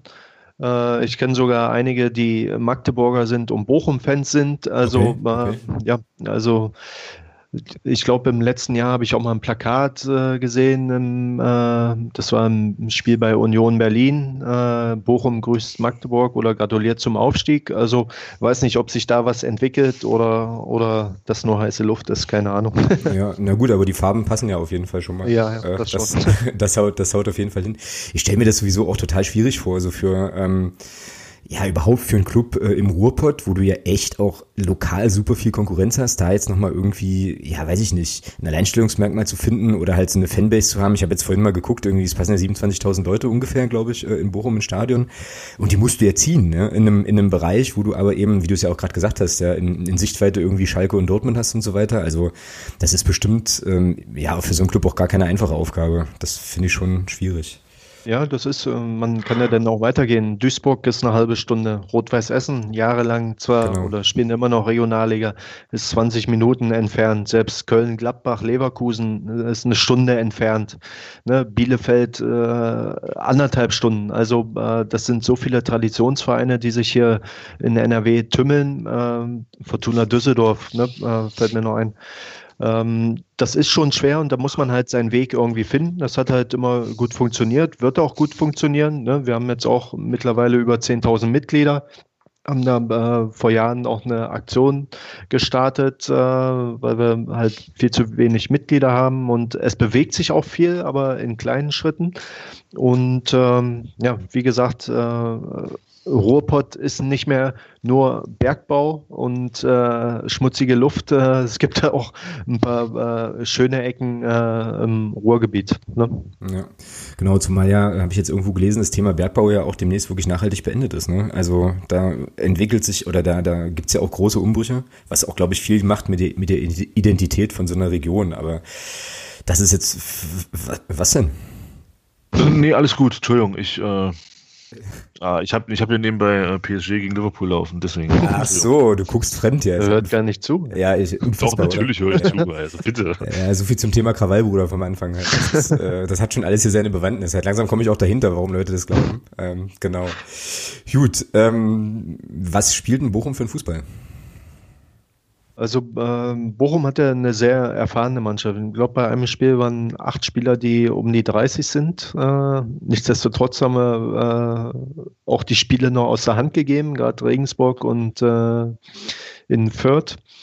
Ähm, ich glaube, dass wir äh, von, den, von den Einzelspielern gut besetzt sind. Ne? Der ähm, Weiland momentan, der wurde im letzten Jahr noch äh, verliehen nach Kiel, äh, weil man gar nicht so zufrieden mit ihm war. Der kommt wieder zurück und ist vollkommen ausgewechselt unter äh, Robin Dutt, spielt äh, eine richtig gute Saison. Ähm, wir haben, wie gesagt, eine sehr erfahrene Mannschaft, die aber äh, ja, momentan sehr gut funktioniert. Macht den Eindruck, dass äh, sie auch immer gut eingestellt sind und die auch, äh, wenn man, ich äh, bin manchmal so ein bisschen äh, Statistik.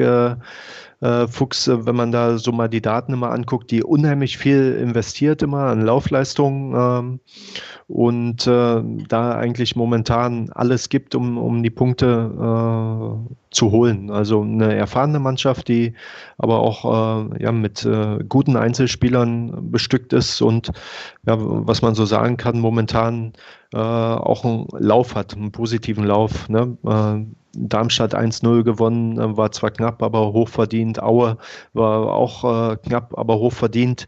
Ähm, und davor waren halt die beiden Unentschieden Regensburg, Fürth, die nicht hätten sein müssen, wo man eigentlich auch gut gespielt hat. Aber ja, und äh, ja, wie gesagt, die äh, einen sehr guten Lauf haben momentan. Also um das mal zusammenzufassen, eine Mannschaft, die wir momentan eigentlich so gar nicht gebrauchen können. Also, ganz hervorragend, ja. ganz hervorragend. Ja. Thomas, ich, ich, ich störe ich stör dich beim Fußball gucken ja wirklich nur ungern. Na, äh, Mensch, ey. Aber, aber ich habe dann doch noch mal eine Frage an dich. Was erwartest du eigentlich für ein Spiel am Sonntag? Ach du Schande. Äh, ja, im Prinzip hat es Marcel schon gerade gesagt, dass ich denke schon, dass Bochum sich ja nicht verstecken wird. Also ich glaube schon, dass Bochum hier versuchen wird, das Hälfte in die Hand zu nehmen und hier auch versuchen wird zu gewinnen, ganz klar. Also ich glaube nicht, dass sie hierher kommen und sagen, so, wir sind jetzt mit einem Punkt da zufrieden, kann ich mir nicht vorstellen. Mhm. Und was machen wir? Ne, wir halten dagegen und gewinnen natürlich. Was denn sonst? Das ist Behindertentag, hallo? Verstehe die Frage auch nicht. Ja, stimmt. Da haben wir ja irgendwie eine ganz gute Quote. Eine 59, nee, 8 von 9 Spielen bisher gewonnen, eins unentschieden gespielt am Behindertentag, wenn ich das richtig im Kopf habe. Ja. Ja, ja, das, das. Äh, Was man natürlich sagen muss in Magdeburg, ne, äh, für mich eigentlich äh, gar nicht richtig nachvollziehbar, dass man noch kein Heimspiel gewonnen hat mit den Fans im Rücken. Ne, die, normalerweise muss die Mannschaft ja ein Stück weit getragen werden. Ne, ähm, habe viele Spiele auch äh, äh, im Fernsehen gesehen, aber äh, noch nicht ein Spiel gewonnen. Ne, ähm, das, das ist schon äh, ungewöhnlich. Ne? Gut, insgesamt hat man auch erst ein Spiel in Sandhausen gewonnen, aber äh, gerade mit den Fans im Rücken äh, sollte ja da schon mehr möglich sein zu Hause. Ne? Ja, ich glaube, das ist einfach, weil du in der Liga halt, glaube ich, auch keinen mehr beeindruckst mit der Kulisse. Das war in der dritten Liga, glaube ich, alles noch ein bisschen einfacher. Aber ich sag mal, wenn jetzt, auch wenn Bochum jetzt am, am Sonntag herkommt, ich meine, die Truppe, die spielt seit Jahren äh, gegen Gegner, wo das Stadion auch voll ist und wo auch äh, laut ist. Und von daher glaube ich nicht, dass man in der Liga noch ähm, Gegner damit auch ein Stück weit beeindrucken kann. Ich glaube, das ist halt auch der Grund, warum äh, wir noch keinen Heimsieg haben. Oder auch ein Grund, warum, warum dieser, dieser, dieser Faktor Fans, den man dann äh, immer mal wieder so ein bisschen auch sich ähm, herbeiredet, dass der einfach dieses Jahr noch gar nicht gegriffen hat. Ich denke mal, das ist einfach der Grund dafür. Ja, aber äh, die eigene Mannschaft, ne, die anderen muss ja nicht verunsichern, aber dass die eigene Mannschaft äh, ja noch mehr gibt, äh, das will ich hier nicht absprechen, aber dass man äh, oder ich finde aus der Ferne betrachtet, ne, so nach der äh, nach dem Aufstieg gab es ja so eine richtige Euphorie, aber die ist, glaube ich, innerhalb von drei vier Wochen ist die äh, total abgeflacht. Ne? Und äh, äh, wenn man die Spiele so gesehen hat äh, im Fernsehen. Ne? Und äh, das finde ich halt ein Stück weit schade. Äh, bei den Fans nicht, aber so, äh, so beim, beim Verein. Ne? Mhm, ja, das stimmt schon halt. Da äh, ist eigentlich auch so ein bisschen der Appell versteckt ja, dann eben ähm, vielleicht nochmal 5, 6, 7 Prozent äh, mehr zu geben, um die Jungs halt einfach zu pushen. Ne? Ähm, ja, ja. So, äh, jetzt können wir die Frage mal fragen, über die wir uns ja tatsächlich immer Gedanken gemacht haben, weil du bist ja nun Ex-Profi. Inwiefern beeindruckt einen das denn tatsächlich, wenn die gegnerischen Fans äh, da jetzt richtig Rabatz machen oder du halt zu einem Auswärtsspiel fährst, wo du vorher schon weißt, uh, das wird ein Hexenkessel. Ist das dann so, dass es Spielsituationen gibt, wo man als, als, ähm, ja, als Spieler der Gastmannschaft da irgendwie beeindruckt ist oder ist man dann halt irgendwann so, ich sag's jetzt mal, abgebrüht dass du da so im Tunnel bist und dich auf deinen eigenen Kram konzentrieren kannst. Also spielt das eine Rolle, wie die Atmosphäre ist? Also äh, mir hat es halt immer Spaß gemacht, ne? wenn die, ähm, die anderen äh, oder die gegnerischen Fans gepfiffen haben, wie auch immer. Wir hatten ja hier viele Derbys in der, in der Nachbarschaft oder ich kann mich auch an Spiele in Kaiserslautern erinnern. Ne? Ähm, da kommt man aus dem Tunnel unten raus, direkt bei den äh, Gästefans. Ne? Und äh, erstmal den Trainer versteht man eh nicht, wenn der irgendwie Kommandos einruft oder wie auch immer. Ne? Aber äh, das macht ja Spaß und das beflügelt ja. Ne? Äh, da ist man, glaube ich, äh, ja, vielleicht äh, das eine oder andere Mal vielleicht nervös, aber äh, darum spielt man ja auch Fußball, dass man vor 40, 50.000 Zuschauern äh, ja, da auflaufen darf. Ne? Und das sollte ja eher beflügeln als irgendwie beängstigend sein. Ne? Und darum sage ich, ne, äh, mit den Fans oder mit der Stimmung im Rücken, ne, muss die Mannschaft da einfach ja, in der einen oder anderen Situation vielleicht über sich äh, hinauswachsen. Mhm, genau. Okay, ähm, eine Sache, die wir im Podcast hier eigentlich immer machen, äh, auch mit unseren Gästen, das habe ich dir bloß vorher irgendwie nicht gesagt, weil ich es vergessen habe, ist, dass wir äh, uns überlegen, wie die Anfangsaufstellungen sind und wir versuchen natürlich trotzdem dir noch einen Tipp zu entlocken. Ähm, sag mal, wer wird denn, ähm, wer wird denn die SLF sein in Bochum? Hast du da, also hast du das so im Blick irgendwie, gerade so aus dem Kopf? Ja, also äh, ich glaube, dass, äh, dass es keinen äh, großen Grund gibt, äh, aus Bochumer Sicht irgendwie was zu ändern. Ich glaube, dass wir mit der gleichen Mannschaft spielen werden, ne? äh, okay. wie, wie im letzten Spiel. Äh, ich glaube, weiß gar nicht, ob der Cruz noch verletzt ist. Der könnte natürlich eine Alternative noch sein, aber äh, sonst glaube ich, dass wir mit der gleichen Mannschaft auflaufen. Ne? Ich glaube auch nicht, dass ein Spieler gesperrt ist. Ne? Glaube ich nicht. Und äh, ja, dass, dass, äh, dass wir mit, mit der gleichen Mannschaft wie im Spiel gegen Aue auflaufen. Alles klar, dann suche ich mir die nachher für die, für die Shownotes auf jeden Fall nochmal raus. Thomas, wie wird das bei uns sein? Ähm, wir hatten ja jetzt so ein bisschen, ähm, also zumindest habe ich das wahrgenommen, äh, ja doch eine, eine Torwartdiskussion, aber Alex Brunst wird trotzdem weiterspielen oder der wird den jetzt nicht nach dem ersten Spiel äh, austauschen, oder? Der Enning. Ja, zumal, zumal da ja auch zwei Stürmer kommen, gegen die er sich, wenn man das so sieht, äh, ordentlich auszeichnen kann. Ich meine, Lukas Hinterseher und Tom Weiland, beide zusammen 15 Tore. Scheiße. ja, ich denke das die ganze Zeit, Mann. ja, das ist schon nicht so schlecht. Also, ja, schon eine interessante Truppe. Ich meine, da spielt auch noch ein Tim Hochland, der, glaube ich, auch mal beim HSV gespielt hat, wenn ich das richtig in Erinnerung habe. Schalke. Ja. Schalke, Schalke. Oh, ja, ja, ja. Naja, gut. Ähm, ist egal.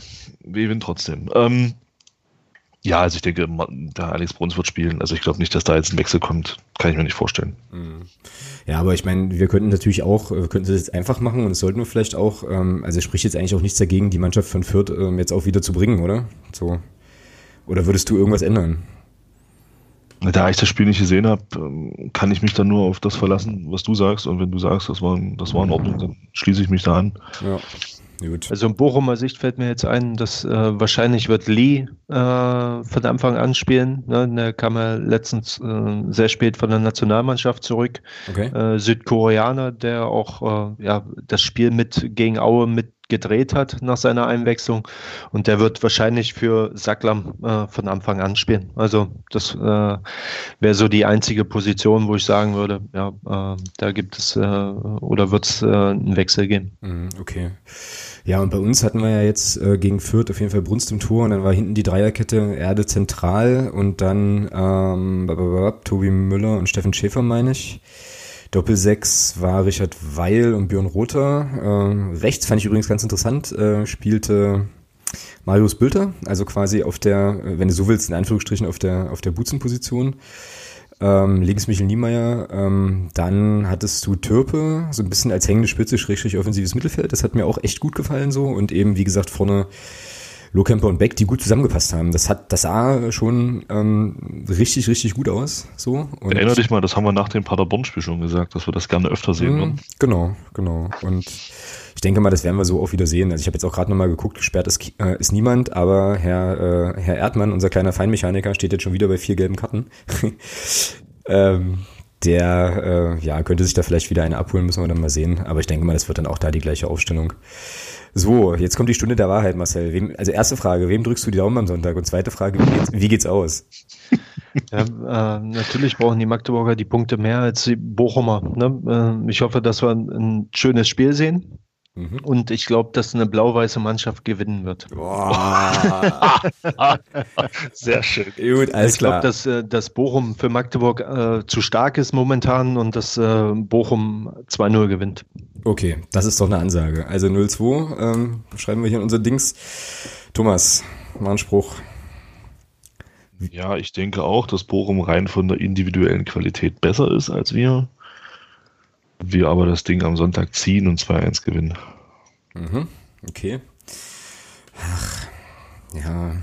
Ich möchte irgendwie, also mein, mein Herz sagt natürlich auch 2-1 oder sowas halt. Mein Kopf würde gern hier beim 1-1 stehen bleiben, aber Nee, ich schließe mich da an. Also was, wie könnte ich den Fußballexperten je widersprechen? Also 2-1 werden wir, werden wir das, werden wir das, denke ich mal, werden wir das, denke ich mal, rocken. Dann müsstest du dich heute an dem, dem Marcel anschließen, weil ich glaube, er ist der, er ist heute der Fußballexperte. Ja, ja, das stimmt, da hast du natürlich vollkommen, vollkommen recht, aber ich kann aber jetzt nicht gegen meine eigene Mannschaft. Schlecht. Tippen, Und tippen bist du schlecht, das ist ganz hervorragend halt. Dann, äh, dann das, nehmen wir das, das wir gerne. Ja, ja, dann nehmen wir der 0-2 äh, quasi aus unserer Sicht halt auf jeden Fall gern, weil es dann vielleicht, vielleicht auch was anderes gibt. Ja, Mai, dann haben wir jetzt das Bochum-Segment eigentlich auch ähm, soweit abgeschlossen. Auf die, ähm, ja, auf das Thema Fanprotest und so weiter kommen wir dann gleich nochmal. Ähm, Thomas, hast du noch eine Frage an den Marcel? Jetzt, bevor wir ihn dann in den wohlverdienten Feierabend entlassen. So. Oh je. Du hattest doch vorhin noch so eine Special-Frage, aber die hast du wahrscheinlich schon gestellt, ne? Nee, die habe ich schon gestellt, ja. Ach so. Nee, eigentlich hat er alles beantwortet, was, was mich so interessiert hätte und ist jetzt nicht. Äh, ja, hast du es vorhin gefragt eigentlich? Äh, ich? Bist du, am, bist du am Sonntag im Stadion? Ach, das habe ich nicht gefragt, stimmt. Ich bin wahrscheinlich da. Ne? Ich bin auf alle Fälle äh, bei meinen Eltern am Wochenende und werde auch wahrscheinlich zum Spiel kommen. Manchmal kommt ja irgendwie noch was dazwischen mit den Kindern, wie auch immer, ne? aber wahrscheinlich bin ich auch im Stadion dabei. Cool, zusammen mit Herbert Grönemeyer. ja. Ir irgendwas war zu lesen, äh, aber vielleicht ist das auch nur ein Gerücht, dass er. Ähm, hast du den eigentlich mal getroffen? Der ja, ist so großer Bochum-Fan. Äh, ja, ja, der singt ja auch die Bochum-Hymne, ne? Genau. oder äh, die wird immer wieder bei äh, Heimspielen äh, gespielt und äh, glaube ich auch eine der besten Hymnen ne? mit äh, überhaupt im äh, Profifußball. Und äh, ich hatte, oder wir hatten mal ein Erlebnis, da haben wir gegen Bremen zu Hause gespielt und er war da im Gast und hat, glaube ich, auch vor der Fankurve, glaube ich, auch gesungen. Wir haben an dem äh, oder in dem Spiel 6-0 gegen Werder Bremen zu Hause verloren. Ich ne? wollte gerade sagen, das ging doch 6-0 aus, ja. Oh. genau. Und er war im ähm, äh, Nachhinein auch äh, in der Kabine und war schon ein bisschen sauer. Ne? Aber ja, ähm, sind wir halt äh, richtig unter die Räder gekommen. Äh, da war, glaube ich, Naldo, Diego, ne, äh, Ailton, ne, die haben uns da damals ein bisschen auseinandergenommen.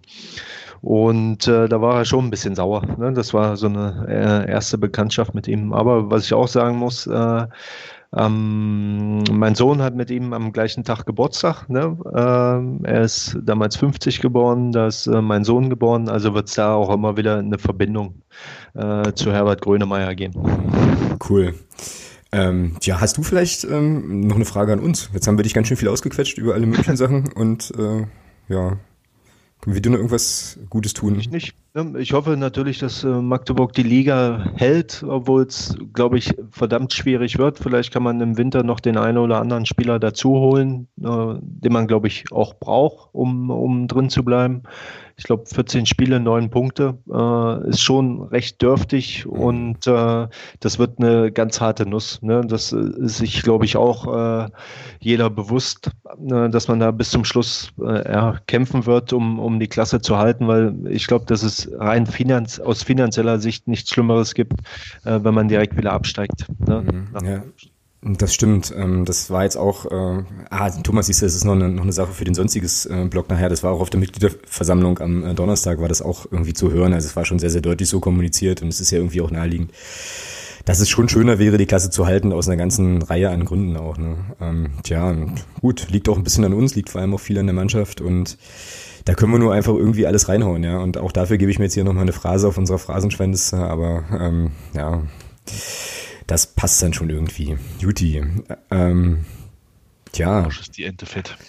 Ja, dafür kriegst du jetzt einen Strich. Sehr, sehr gut. Ja, füllt sich doch jetzt hier langsam, Juti.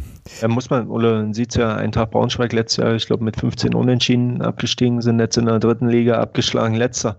Wie, wie, wie das auch manchmal funktionieren kann. Ne? Äh, vor, weiß nicht, drei, vier Jahren waren die noch in der ersten Liga.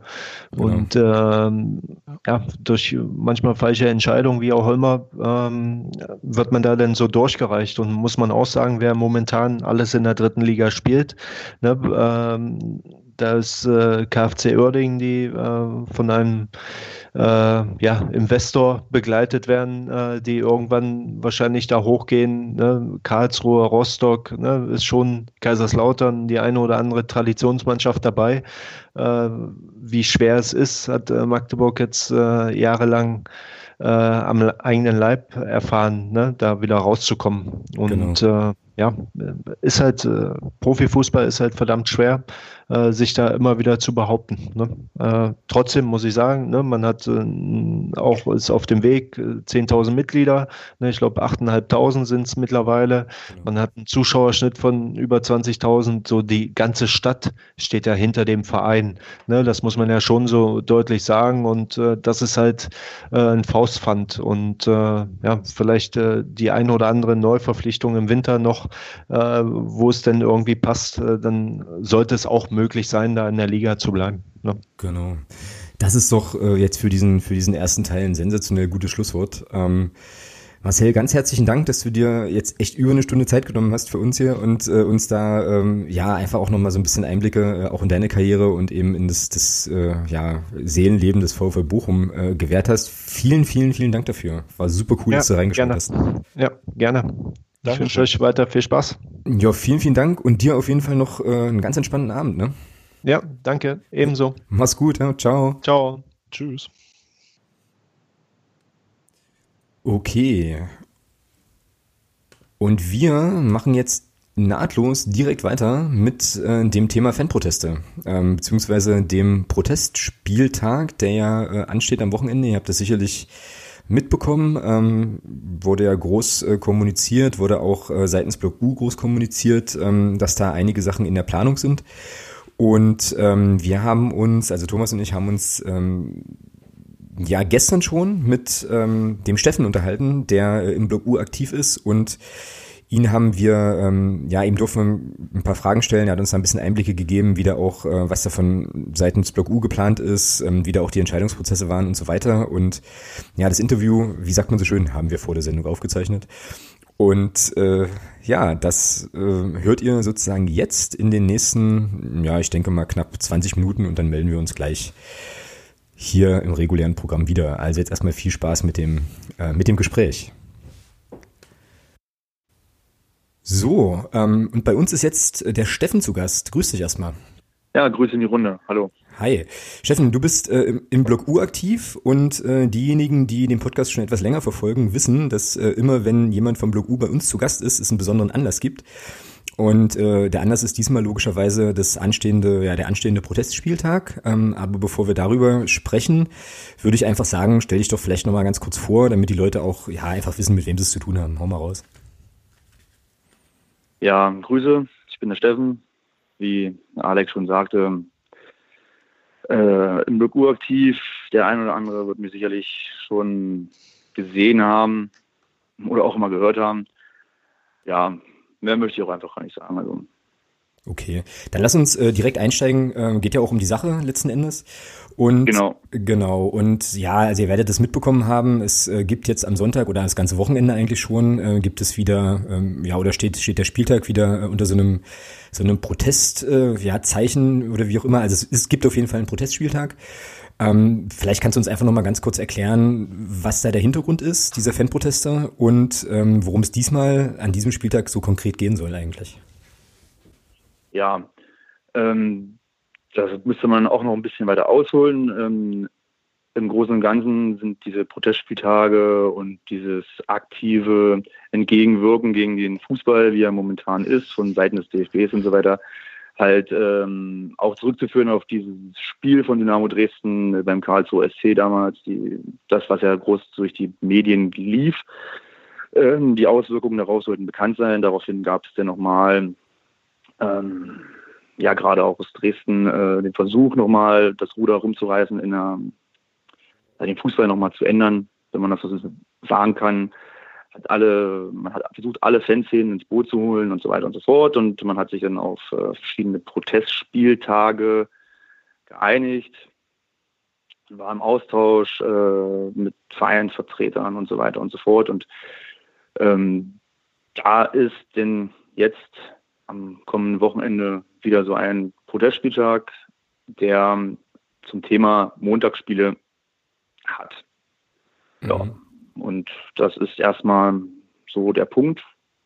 Und so viele Fans hin wie möglich sollen sich dann halt daran beteiligen. Ja.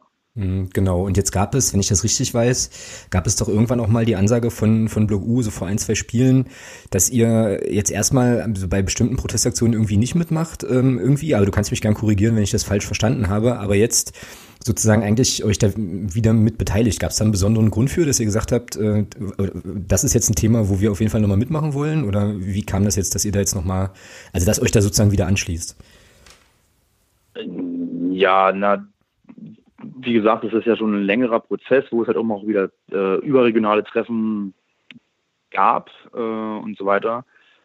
Und ähm, in diesem ganzen Austausch wurden dann halt auch ähm, verschiedene Arten von Protesten oder von solchen Spieltagen und so weiter äh, ja, dargestellt und dass man das so machen könnte oder so machen könnte. Und ähm, wir ja, haben, sind dann halt nicht immer konform gegangen mit den, mit den Punkten, die da äh, vorgeschlagen wurden und so weiter und so fort. Und dann haben wir dann halt auch gesagt, okay, wir machen jetzt nicht jedes Thema mit.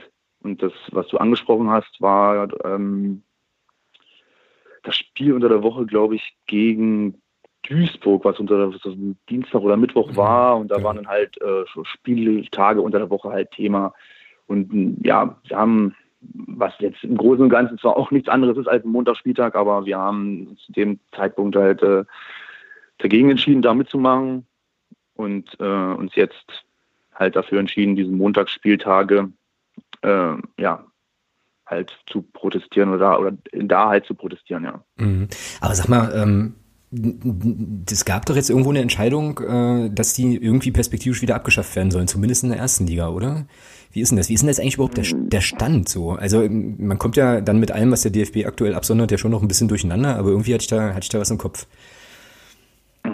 Ja, also Bundesliga soll wohl ab das Datum, oder das, da muss, will ich mich jetzt auch nicht festlegen, 20 oder 21 hm, irgendwie vorbei. So, genau, ja. Wohl, ja, in der Bundesliga, aber ähm, zweite Bundesliga, was ja für uns Perspektive hat, ist, ist nicht vom Tisch und dritte Liga, was leider Gottes ja auch im Moment Perspektive ist, ist, ist dieses Phänomen Montagsspiele ja auch gerade aktuell und ja, Ja. jetzt sag das mal nicht so laut. Also ich habe eigentlich jetzt schon so ein bisschen gehofft, dass wir vielleicht dann 2020 ähm, sozusagen in der ersten Liga dieses Montagsspielproblem nicht haben. Aber gut, wir wissen ja alle, wie es wie es irgendwie ist. Ähm, genau. Gut. Ähm, also, wir haben Protest gegen Montagsspieltage und die werden jetzt, ähm, ja, wie das Block U technisch äh, natürlich üblich ist, wieder auf sehr kreative Weise ähm, wird dieser Protest ausgedrückt. Was ist denn geplant? Was soll, was wird denn passieren am Sonntag? Ja, wie es äh, schon in, unser, ähm, äh, in unserer Ausführung, die wir veröffentlicht haben, ähm, steht, äh, soll Block U, also die Nordtribüne, ähm, nach Möglichkeit die ersten zehn Minuten komplett leer bleiben. Wir werden ähm, da mit ein Spruchband auslegen mhm. ähm, und ja schon mal den Protest äh, anbringen und ähm, dann mit ähm, ja mit der zehn, mit dem der zehnten Minute soll sich der Block halt füllen und äh, die Leute sind auch aufgerufen, ähm, ihre ja, ihre Protestbotschaften äh, auf sämtlichen ja, Mitteln, die zur Verfügung stehen, Schilder machen, Spruchbänder machen, Doppelhalter machen, äh, ja, also sollen zum Ausdruck bringen, das mitbringen, äh, um ja dann halt äh, auch Flagge zu zeigen gegen die Montagsspiele. Mhm. Ja. Das wird aber, das wird eine Aktion sein, die aber jetzt nur auf der Nord passiert, oder? Also das restliche Stadion ist da jetzt also, nicht aufgerufen oder wie ist es gedacht? Es es liegt ja an jedem selbst. Wer meint, dass äh, Montagsspiele ihm auf den Sack gehen oder so, dann können die gerne auch auf der Gegengrade Haupttribüne ähm, mit draußen bleiben und äh, sich ja, in dem Sinne anschließen, solidarisch zeigen. Und äh, ja, ich weiß ja nicht, vielleicht äh, wird der ein oder andere, der auf der Haupttribüne, Gegentribüne sitzt, auch lieber montags äh, zu Hause sein oder arbeiten gehen, na gut, lieber arbeiten gehen oder ja, zu Hause sein, nicht freizunehmen und sich die Urlaubstage mit äh, für seine Familie aufheben oder sowas. Das macht natürlich mehr Sinn, als sie mit uns Fußballcoden auf der genau. ja, quer durch Deutschland zu fahren, so ja. Ja, richtig. War auch schön, aber Familie aber Familie ist halt natürlich auch noch wichtig und so, ja. Ja, genau. Und um das vielleicht auch nochmal irgendwie plastisch zu machen, ne? also wir haben jetzt ja dann äh, gegen äh, den ersten oder in Köln das, das Montagsspiel und das ist jetzt irgendwie für mich, ich wohne ja in Gießen, ist das jetzt nicht so problematisch halt, aber ähm, klar, wenn du jetzt in Magdeburg bist, ja, das Spiel ist 2030, dann kannst du eigentlich nur zwei Tage Urlaub nehmen oder wie auch immer. Also das ist halt schon scheiße einfach und äh, ja, dementsprechend eigentlich auch eine Sache, die aus meiner persönlichen Sicht irgendwie jeden was angeht. Äh, der Thomas ist jetzt ganz schweigsam. Was sagst du denn dazu, zu der ganzen Geschichte eigentlich?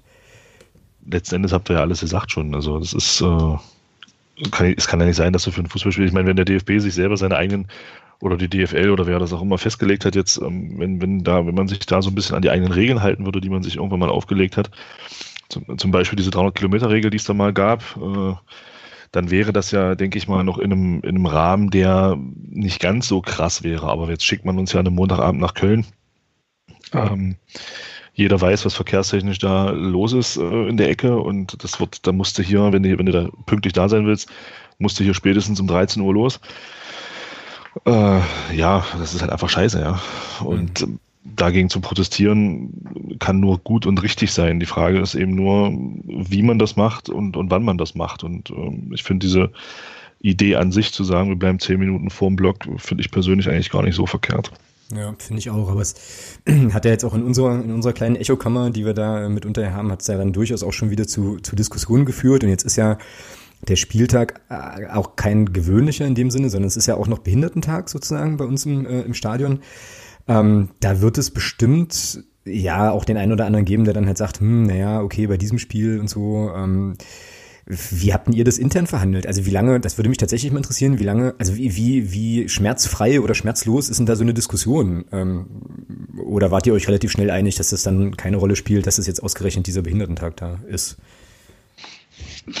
Ja, also Diskussionen, ja, waren schon, ja, das möchte ich nicht hitzig sagen, aber sie waren, ja, wie Diskussionen halt Emotional. Halt sind. Ja, wir haben das auch nicht unbedingt, aber wir haben halt schon ja, offen diskutiert und äh, es war jetzt auch keine einfache Entscheidung oder auch keine, äh, der, der Konsens wurde jetzt nicht mal ja, schnell gefunden oder so.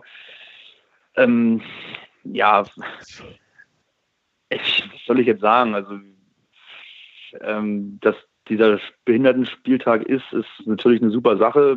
Es freut mich, dass der Verein ähm, sowas macht für eben diese Leute und äh, für diese Menschen und ähm, äh, aber das muss jetzt in dem Sinne halt hinten anstehen. Wir müssen, da geht es halt, ja, jetzt will ich sagen, um, ja, es geht halt ein bisschen um mehr, als anstatt dass da halt die 3000 äh, Behinderten, die wir denn da zu Gast haben, ja, halt zehn Minuten auf ihr Stadionerlebnis verzichten müssen. So, so doof es klingt, aber ja, Sehe ich aber tatsächlich genauso, ist mir äh, dann auch durch den Kopf gegangen.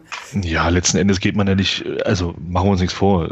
Klar ist es, für uns gehört es dazu, für uns ist es wichtig, aber letzten Endes ja. geht man ja nicht ins Stadion, um Block U zu sehen oder die Nordtribüne zu sehen, sondern man geht ja ins Stadion, um Fußball zu gucken. Und das verhindern, und das verhindern ja, das verhindern wir ja nicht oder ihr ja nicht. Von daher, äh, ihr sagt halt, wer sich anschließen möchte, kann das tun. Wer nicht, nicht, geht rein und guckt euch zehn Minuten das Spiel an, ohne dass wir da Rabatz machen. Das ist doch völlig legitim. Ja, also. und, vor allem, und vor allem, wir reden ja von zehn Minuten. Ne? Also das ist ja jetzt Eben. nicht so, dass du da irgendwie ein ganzes Spiel verpasst oder eine ganze Halbzeit oder sowas, sondern ähm, ich finde das persönlich, persönliche Note jetzt, ich finde das ein gutes Maß, ähm, zu sagen, okay, man macht die ersten zehn Minuten und ja, dann, dann, dann, zeigt ja auch die Erfahrung, das soll jetzt aber auch keine Kritik an euch, äh, an euch sein, Steffen, aber das zeigt ja auch die Erfahrung, dass ähm, immer wenn es mal so ein bisschen ähm, ja, so Boykottgeschichten gab, dann war der Support dann nachher noch umso krasser irgendwie. Also ähm, von daher wird das, denke ich, am äh, Sonntag gegen Bochum trotzdem eine stimmungsvolle Geschichte. Und ich finde es aber schon tatsächlich auch wichtig, diesen Protest äh, auch zu unterstützen, so, weil ähm, ich habe da vorhin auch nochmal ein bisschen länger drüber nachgedacht. Das ist halt so, ich meine, diese ganze Kommerzialisierungsgeschichte zu kritisieren ist ja recht einfach. Ne? Also du kannst, keine Ahnung, kannst einen Haufen Zeug ins Internet schreiben oder dich ständig drüber aufregen, aber jetzt gibt's eben auch mal die Möglichkeit, dann auch selber mal was zu machen und da verzichtet man eben mal zehn Minuten auf das Spiel, mein Gott, aber ähm, ja, setzt da halt eben mal ein Zeichen. Also ich finde das wichtig und okay und denke auch, ja, dass also auf jeden Fall auf der Nordtribüne die Leute, die dort unterwegs sind, sich da durchaus zu aufgerufen fühlen sollten, das definitiv auch zu machen. Und ich fände es persönlich ziemlich geil, wenn es ähm, ja, also andere Teile des Stadions da da halt mit unterstützen, wenngleich man natürlich auch verstehen muss, wenn du jetzt jemanden hast, keine Ahnung, der im Block 10 ist oder so ähm, und da vielleicht ein bisschen weiter weg von, kann ich auch verstehen, dass der das dann irgendwie nicht nicht gut heißt. Ich hoffe halt, also was ich eigentlich sagen will, ist, dass ich hoffe, dass sich die Kritik an, äh, an Block U für diese Sache in Grenzen hält, weil man echt, glaube ich, das größere Bild, das größere Bild so ein bisschen sehen muss irgendwie. Ja. Ja, also wir hatten, ja, du hattest ja auch gefragt nochmal wegen, ob es da wie die Diskussionen waren oder so. Also es gab wirklich auch, dass 90 Minuten standen im Raum, eine Halbzeit stand im Raum. Also wir waren da schon, ähm, haben uns auch schon schwer getan, wie wir das machen, weil wir ja im Grunde genommen auch wissen, dass, dass, dass ähm, äh, wir zusammen als Fans mit der Mannschaft und so weiter wenn, äh, viel, auch viel erreichen können. Das hat man die letzten Jahre gesehen. Mhm. Ähm, Augsburg-Spiel, Leverkusen-Spiel mal als Beispiel genannt. Und ja, wenn und da ist es natürlich schon schwer, auch gerade jetzt auch in der sportlichen Situation. Ähm, aber gut, wie gesagt, das, ähm, es geht darum, was Größeres gerade und äh, ja, es sind zehn Minuten geworden und Okay. Ja, aber das ist, grad, das ist ganz interessant, was du gerade sagst. Weil mich würde mal interessieren, weil du sagst 10 Minuten und ihr habt diskutiert auf 45 Minuten oder 90 Minuten. Ähm, wie ist denn das in den, in den Absprachen vorher? Weil das ist ja eine Geschichte, die ist ja in, in Absprache zwischen Fangruppierungen oder, oder Ultragruppierungen innerhalb dieser, dieser Geschichte, die du vorhin erwähnt hast, mit, mit Dresden entstanden. Ähm, Gibt es da Vorgaben aus diesem Kreis heraus, dass man sagt, macht das so und so lange? Oder ist das wirklich dann jeder Szene freigestellt zu sagen, wir machen das so und wir machen das so? Weil beim letzten Mal war es ja so, bei dem Protest gegen Duisburg, hieß es ja 20 Minuten, ich sage es mal, Klappe halten. Ähm, ist das jetzt, weil, weil, weil ihr jetzt euch auf 10 Minuten festgelegt habt, ist das vorgegeben oder ist das eine reine Entscheidung wirklich auf die Szene bezogen dann in dem Moment? Weil damals war es ja vorgegeben gegen Duisburg, mehr oder weniger. Da hieß es ja überall 20 Minuten ja, ich glaube, gegen Duisburg war es vorgegeben. Und ähm, dieses Mal ist es jeder Szene frei gelassen, das. Ah, ja. Und wir haben uns halt okay. halt oft und auch, auch, auch was sie machen. Also ich glaube, es werden sicherlich wird es, glaube ich, äh, Szenen geben, die 90 Minuten lang schweigen, um es äh, drastisch darzustellen, in ihrer, ja, oder bei, bei sich halt. Und äh, ja, wir haben uns dann halt für diesen etwas anderen Protest entschieden, dass wir quasi alle mit einbeziehen äh, und halt für zehn Minuten Schweigen auch auf jeden Fall mit dazu. Ja. Mhm. Weißt du, was Bochum macht? Also, oder kann man das schon sagen oder lassen wir uns da überraschen? keine Ahnung und ist mir auch egal. gut, gut, alles klar. Dann werden wir das einfach, dann werden wir das am Sonntag einfach auch alle sehen. Ähm, möglicherweise ja. hält uns ja Herr Grönemeyer mit einem kurzen, mit einer kurzen Gesangseinlage. Nee, das war, war ein Spaß, alles gut. Gut. Ja, ähm, nee, ist, ist hm? Hau raus. Ja, nee, ist, äh, ist okay. Also ich denke mal auch, die werden sich beteiligen. Also äh, ich glaube, die hatten es denn ähm, damals auch gemacht und werden wohl diesmal auch beteiligen, ja. Genau. Ähm, eine Sache würde ich ganz gerne nochmal aufgreifen. Du hattest vorhin gesagt, dass ähm, die Leute also alles Mögliche gern mitbringen sollen, Schrägstrich können, also Doppelhalter und so weiter. Ähm, und da sollten wir vielleicht auch nochmal darauf hinweisen, es gibt, ähm, ich glaube am Samstag im Fanprojekt, ne, die Möglichkeit, sich da irgendwie auch nochmal ein bisschen Rat zu holen, wenn man jetzt irgendwie Bock hat, einen Doppelhalter zu machen, aber keinen Plan hat, wie man genau. da vorgehen kann oder so. Also vielleicht kannst du dazu einfach noch kurz was sagen. Ähm, ja, ähm, wie gesagt, ein Fanprojekt Magdeburg äh, wird halt eine, einen Basteltag eingelegt. Äh, die, man kann vorbeikommen. Ähm, bekommt Unterstützung, wenn man Ideen hat. In der Umsetzung ähm, es werden Leute vor Ort sein, die dann ja quasi Rat und Tat beiseite stehen und helfen werden. Ja, ich denke, was zu essen wird es geben. Äh, lustiges Beisammensein, das auch immer nicht schlecht ist. Genau. Das denke ich mal, so wird es ablaufen, ja. Ja, und es ist vor allem, glaube ich, auch nochmal ähm, eine ganz gute Gelegenheit, auch vielleicht nochmal mit dem einen oder anderen eben auch ins Gespräch zu kommen, so, ne? Ähm, vielleicht auch nicht so schlecht. Richtig, richtig. Ja, ja, und was man nicht, richtig. was man glaube ich nochmal aber sagen muss, Material und so weiter muss man dann schon mitbringen. Ne? Also ähm, das stellt ihr jetzt nicht oder so. Ne? Nicht, nicht, nicht äh, weißt du nicht, dass jetzt jemand auf die Idee kommt, er geht da hin und erwartet dann irgendwie 20 Meter Tapete, die Blog U dann sponsert oder so. Ich glaube, das wird ja nicht passieren. Also wäre ja auch irgendwie ein bisschen drüber, glaube ich. Ja, also ich glaube, es steht ja auch in, in, in, der, in, den, in der Veröffentlichung drin, dass, es, dass sie mitgebracht werden können. Aber ich glaube, im Fanprojekt ist auch noch einiges da. Aber ich würde, wenn jetzt da ein Riesenanstrom kommt, denke ich mal, können wir da nicht alles mit äh, ja, absichern halt. Genau. Ja, dann kann man an der Stelle eigentlich nur aufrufen, äh, kreativ zu sein, äh, das Angebot auch zu nutzen, also vielleicht eben auch als Möglichkeit, auch nochmal ein bisschen mit dem, mit dem einen oder anderen irgendwie auch zu quatschen, ähm, bisschen ins Gespräch zu kommen. Das hilft ja eigentlich, eigentlich sowieso immer. Ähm, ja, äh, Steffen, was wäre dir jetzt noch wichtig? Ähm, irgendwie so eine, so eine Message oder irgendwie irgendwas, was wir vielleicht jetzt noch nicht angesprochen haben oder sowas, was du auf jeden Fall jetzt hier noch raushauen willst für Sonntag? Ja, es wichtig wäre mir vielleicht noch zu sagen, dass es wirklich nicht unbedingt ähm, nur auf die Nord bezogen sein sollte, dieser Protest. Es wäre natürlich äh, schön, wenn sich viele andere im Stadion sich anschließen.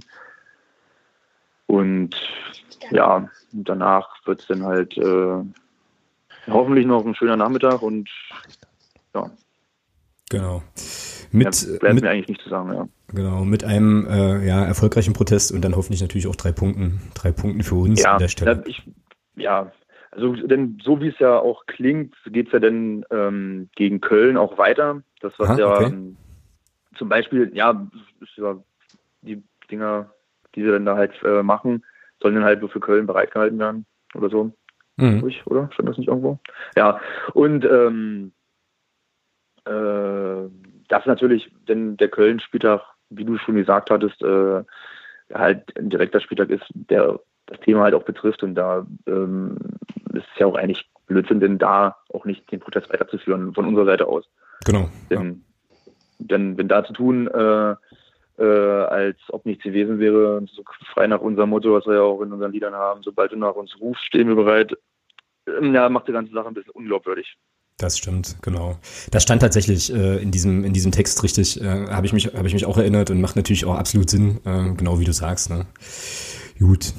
Alles klar, cool. Dann äh, ja, würde ich sagen, wir machen das am Sonntag äh, so. Engagiert euch da äh, auf jeden Fall, macht das, äh, macht das mit, unterstützt dann eben auch das Anliegen der, äh, der organisierten Fanszene, weil wie gesagt, das ist ein Thema. Thomas hat es ja auch schon gesagt, es geht äh, zum, also mindestens erstmal alle was an, die die regelmäßig auswärts fahren und es geht ja da immer noch eben auch um das größere Thema, äh, ja, wie weit wollen wir sozusagen dieses Spiel oder diese Spirale mitdrehen und wann muss man nicht vielleicht auch mal irgendwie ein Zeichen setzen. Von daher ja, ist das äh, schon noch eine wichtige Geschichte und dann schweigen wir da alle oder stehen zehn Minuten draußen, gehen rein, geben Vollgas und dann holen wir uns die drei Punkte gegen Bochum, so machen wir das einfach. Gut. Äh, Steffen, dir vielen Dank, dass du uns äh, da nochmal so ein bisschen Einblicke gegeben hast, ähm, auf jeden Fall und äh, ja, uns da nochmal so ein bisschen hast teilhaben lassen, auch an den, äh, den Prozessen, die ihr da intern habt. War sehr, sehr cool. Gerne, gerne, nichts zu danken. Und äh, an euch nur, macht weiter so. Ganz äh, spannendes Projekt, was ihr hier habt und äh, ja. Wir geben uns Erfolg weiterhin. Dankeschön. Wir geben, uns, wir geben uns Mühe. Dankeschön. So, das war, wie gesagt, der Steffen vom Blog U. Äh, vielen, vielen Dank nochmal, auch, äh, ja, auch wenn wir es jetzt nicht nochmal persönlich sagen können, äh, aber auch auf jeden Fall für deine Zeit. Und ganz herzliche Grüße. Und ähm, ja, wir machen jetzt weiter mit, wo machen wir denn weiter? Mit dem Neues von Reinhard-Segment, ne? Richtig. Richtig. Ähm, ich sehe schon, das wird heute echt, das wird, eine drei, das wird tatsächlich eine Drei-Stunden-Sendung. So, lass mich hier, lass mich hier eine Kapitelmarke setzen. So.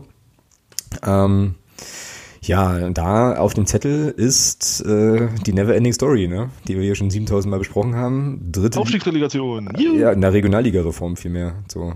Naja, gut. Ja. Was ist Entschuldige. Denn, alles gut. Was ist denn jetzt dein aktueller Stand?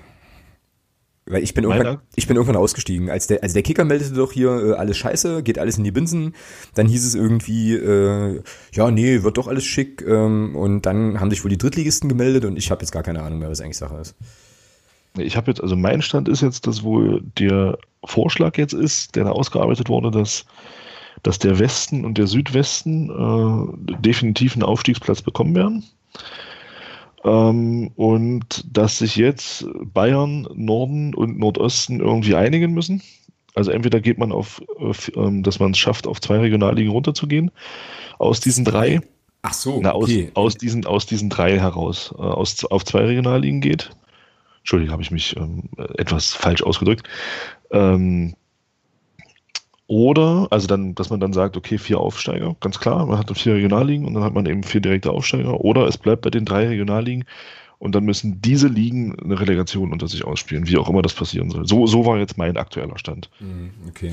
Ja, und die Drittligisten äh, beschweren sich jetzt natürlich, weil es darum geht, äh, einen zusätzlichen Abstieg, Abstiegsplatz irgendwie einzulegen. Also wenn du jetzt vier Regionalligen hast, dann brauchst du und vier direkte Aufsteiger hast, was ja die Forderung ist, die auch nachvollziehbar ist. Meistens müssen aufsteigen. Doch, aber glaube ich dieses Jahr schon vier Absteiger. Boah, möglich.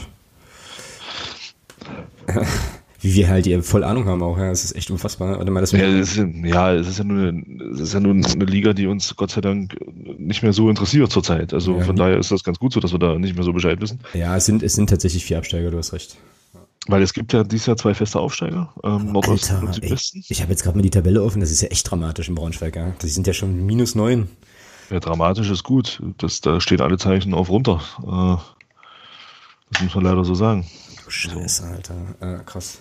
Ja, Meppen ist auch nicht so gut dabei. Also ich gucke jetzt wirklich das erste Mal seit Ewigkeiten wieder auf die Drittligatabelle. Ja, vier Absteiger, ja. Ähm, es gibt eine, ah, das habe ich jetzt hier schon zweimal offen, es gibt jetzt eine, also eine Meldung vom DFB, ähm, kam, weiß gar nicht, wann die veröffentlicht wurde, vielleicht finde ich das hier, steht hier nicht. Ähm, wo die jetzt irgendwie nochmal erklären, dass es doch alles gut ist halt. Also erstmal finde ich ja diese Ad hoc, also diesen Begriff Ad hoc AG schon mal geil. Das ist so geil. Äh, das ist typisch. Ja. Ja, also die vom DFB-Bundestag eingesetzte Ad-Hoc AG, ich meine, okay, wenigstens sagen sie nicht Taskforce, ja, das ist ja schon, schon, mal, schon mal viel wert. Aber es ist geil, dass sie das Ad-Hoc AG nennen, obwohl das Thema ja schon seit Jahren eigentlich brennt, ja. Naja, ist auch egal. Ja, bei uns brennt es seit Jahren. Weißt ja, gut, beim DFB nicht, ja, das äh, stimmt. Den, den DFB bockt doch wenig, äh, die merken nur nichts mehr. Ähm, genau, und da ist es jetzt wohl irgendwie so, dass die Regionalverbände sich da einigen müssen. Ne? Also irgendwie, das ist, glaube ich, genau, das war doch auch irgendwie der Deal. Also auf, der, auf, dieser, auf dieser großen Ebene ist das Ding irgendwie gescheitert und jetzt gibt man das halt äh, eher in die Regionalverbände, die dann gucken sollen, wie sie sich da, wie sie da jetzt klarkommen halt. Ne? Und sollten, hier steht jetzt so, sollten die Regionalverbände Nord und Nordost sowie der Landesverband Bayern zu keiner Aufteilung in zwei Staffeln gelangen, hätten sie eine genaue Begründung darzulegen, wie stattdessen die genau. beiden Aufsteiger in ihrem Gebiet zu ermitteln sind. Oder sowas, ja, genau. Also äh, auch da kann man echt nur sagen, das wird interessant sein, ähm, wie das irgendwie ausgeht. Aber man will wohl, ich glaube, irgendwann ist hier, ich hätte jetzt fast gesagt Bundesparteitag, aber also hier, also Bundesdingsgedönster vom DFB, ich glaube, das, mhm. danke, Anfang Dezember, 7. Dezember, glaube ich. Da will man wohl irgendwie was vorlegen oder was abstimmen lassen. Ich bin sehr gespannt. Ja, ja. das wird wirklich interessant. Ja. ja. So. Vielleicht schafft man es ja tatsächlich, ähm, mal ein System zu integrieren, was auch wirklich nachhaltig ist und auch funktioniert. Schauen wir. Nachhaltig und DFB in einem Satz finde ich einen interessanten Ansatz. Aber ja. kann man kann man machen. Ich habe ja, ich habe jetzt ist ja jetzt, du hast ja gerade gesagt, die Verantwortung liegt ja jetzt so ein bisschen bei den Regionalverbänden. Vielleicht äh, sind die ja in der Lage nachhaltig zu arbeiten, ja. was das Thema angeht. Genau. Ja. Ja, das ist jetzt eigentlich so das Aktuellste ne? ähm, aus dem, aus dem DFB-Lager. Ähm, größere Aufreger gibt's da nicht. Ich würde sagen, auch in Anbetracht der äh, weit fortgeschrittenen Zeit und so, ähm, machen wir mit Sonstiges weiter. Ach so, okay. Oder? Oder hast du noch was Neues? Nee, nee, nee, ich habe ich hab nichts weiter von, von ihm. Nee. Gut, da, also sonstiges äh, haben wir zwei Sachen, ähm, die wir, auf die wir noch mal kurz eingehen können. Ähm, Sache eins äh, ist. Hm? Ist egal. Nix, ich sagte, hier steht nur eins, aber ist okay. Ja, weil das andere ist mir jetzt gerade wieder eingefallen. Also das, so. eine, das eine ist hier Cop okay. Copa Libertadores, oder wie auch immer man das ausspricht. Libertadores. Ah, ja, ja. Also jedenfalls dieser, dieser Pokal da in Südamerika, Champions League Äquivalent. Ja. Krasse Scheiße, ja. Also, was ist, was ist passiert? Äh, erzähl uns noch mal kurz, was passiert ist, weil du verfolgst das, glaube ich, noch ein bisschen näher als ich. Ähm, ich habe das jetzt nur aus dem einen oder anderen Tweet irgendwie gesehen und krieg sowieso die Mannschaften und wer da gegen wen jetzt wo wie spielt, äh, eh durcheinander. Also River und Booker weiß ich, aber ähm, Rückspiel weiß ich auch, aber es ging in, im Stadion von River, ne? oder? Genau, also das Hinspiel war ja bei Booker, es ging 2 zu 2 aus. Ähm, und dann war ja am Samstag das Rückspiel terminiert. Ja, und äh, ich saß dann in Freude der Erwartung auf dieses Spiel, saß ich dann vorm Rechner und, äh, und habe mich bloß gewundert, warum zum Zeitpunkt des Anstoßes da stand, ähm, verzögert sich noch, verzögert sich noch. Ich dachte, hä, was ist denn da los? Ja, gut, nicht weiter darauf eingegangen, weil ich so, okay, wird schon seine Gründe haben, naja, und dann so eine halbe Stunde später Twitter geguckt und dann da nochmal und da nochmal. Und dann las ich bloß erstmal ähm, Bus attackiert. Und ich so, hä, wie, was Bus attackiert? Naja, und dann kam eben irgendwann raus, oder was heißt kam raus, ist, ist ja dann bestätigt worden, dass ähm, der Mannschaftsbus von, von den Boca-Spielern da ähm, in arge Mitleidenschaft gezogen wurde, um es mal ganz vorsichtig zu sagen. Ähm, da haben eben ein paar Idioten oder ein paar, waren einige Idioten, die meinen, wir müssen jetzt mit Steinen auf den Bus werfen. Ähm, daraufhin ging diese, ging diese Glasscheiben des Busses zu Bruch. Ähm, dann ist die Polizei dazwischen. Dann ist auch noch Tränengas in den Bus gelangt. Ja, und dann wurde das Spiel erstmal verschoben äh, auf drei Stunden später oder auf 23.15 Uhr und dann kam es nachher so weit, dass Boca gesagt hat, wir wollen nicht spielen. Ähm, was, was in meinen Augen auch völlig verständlich ist.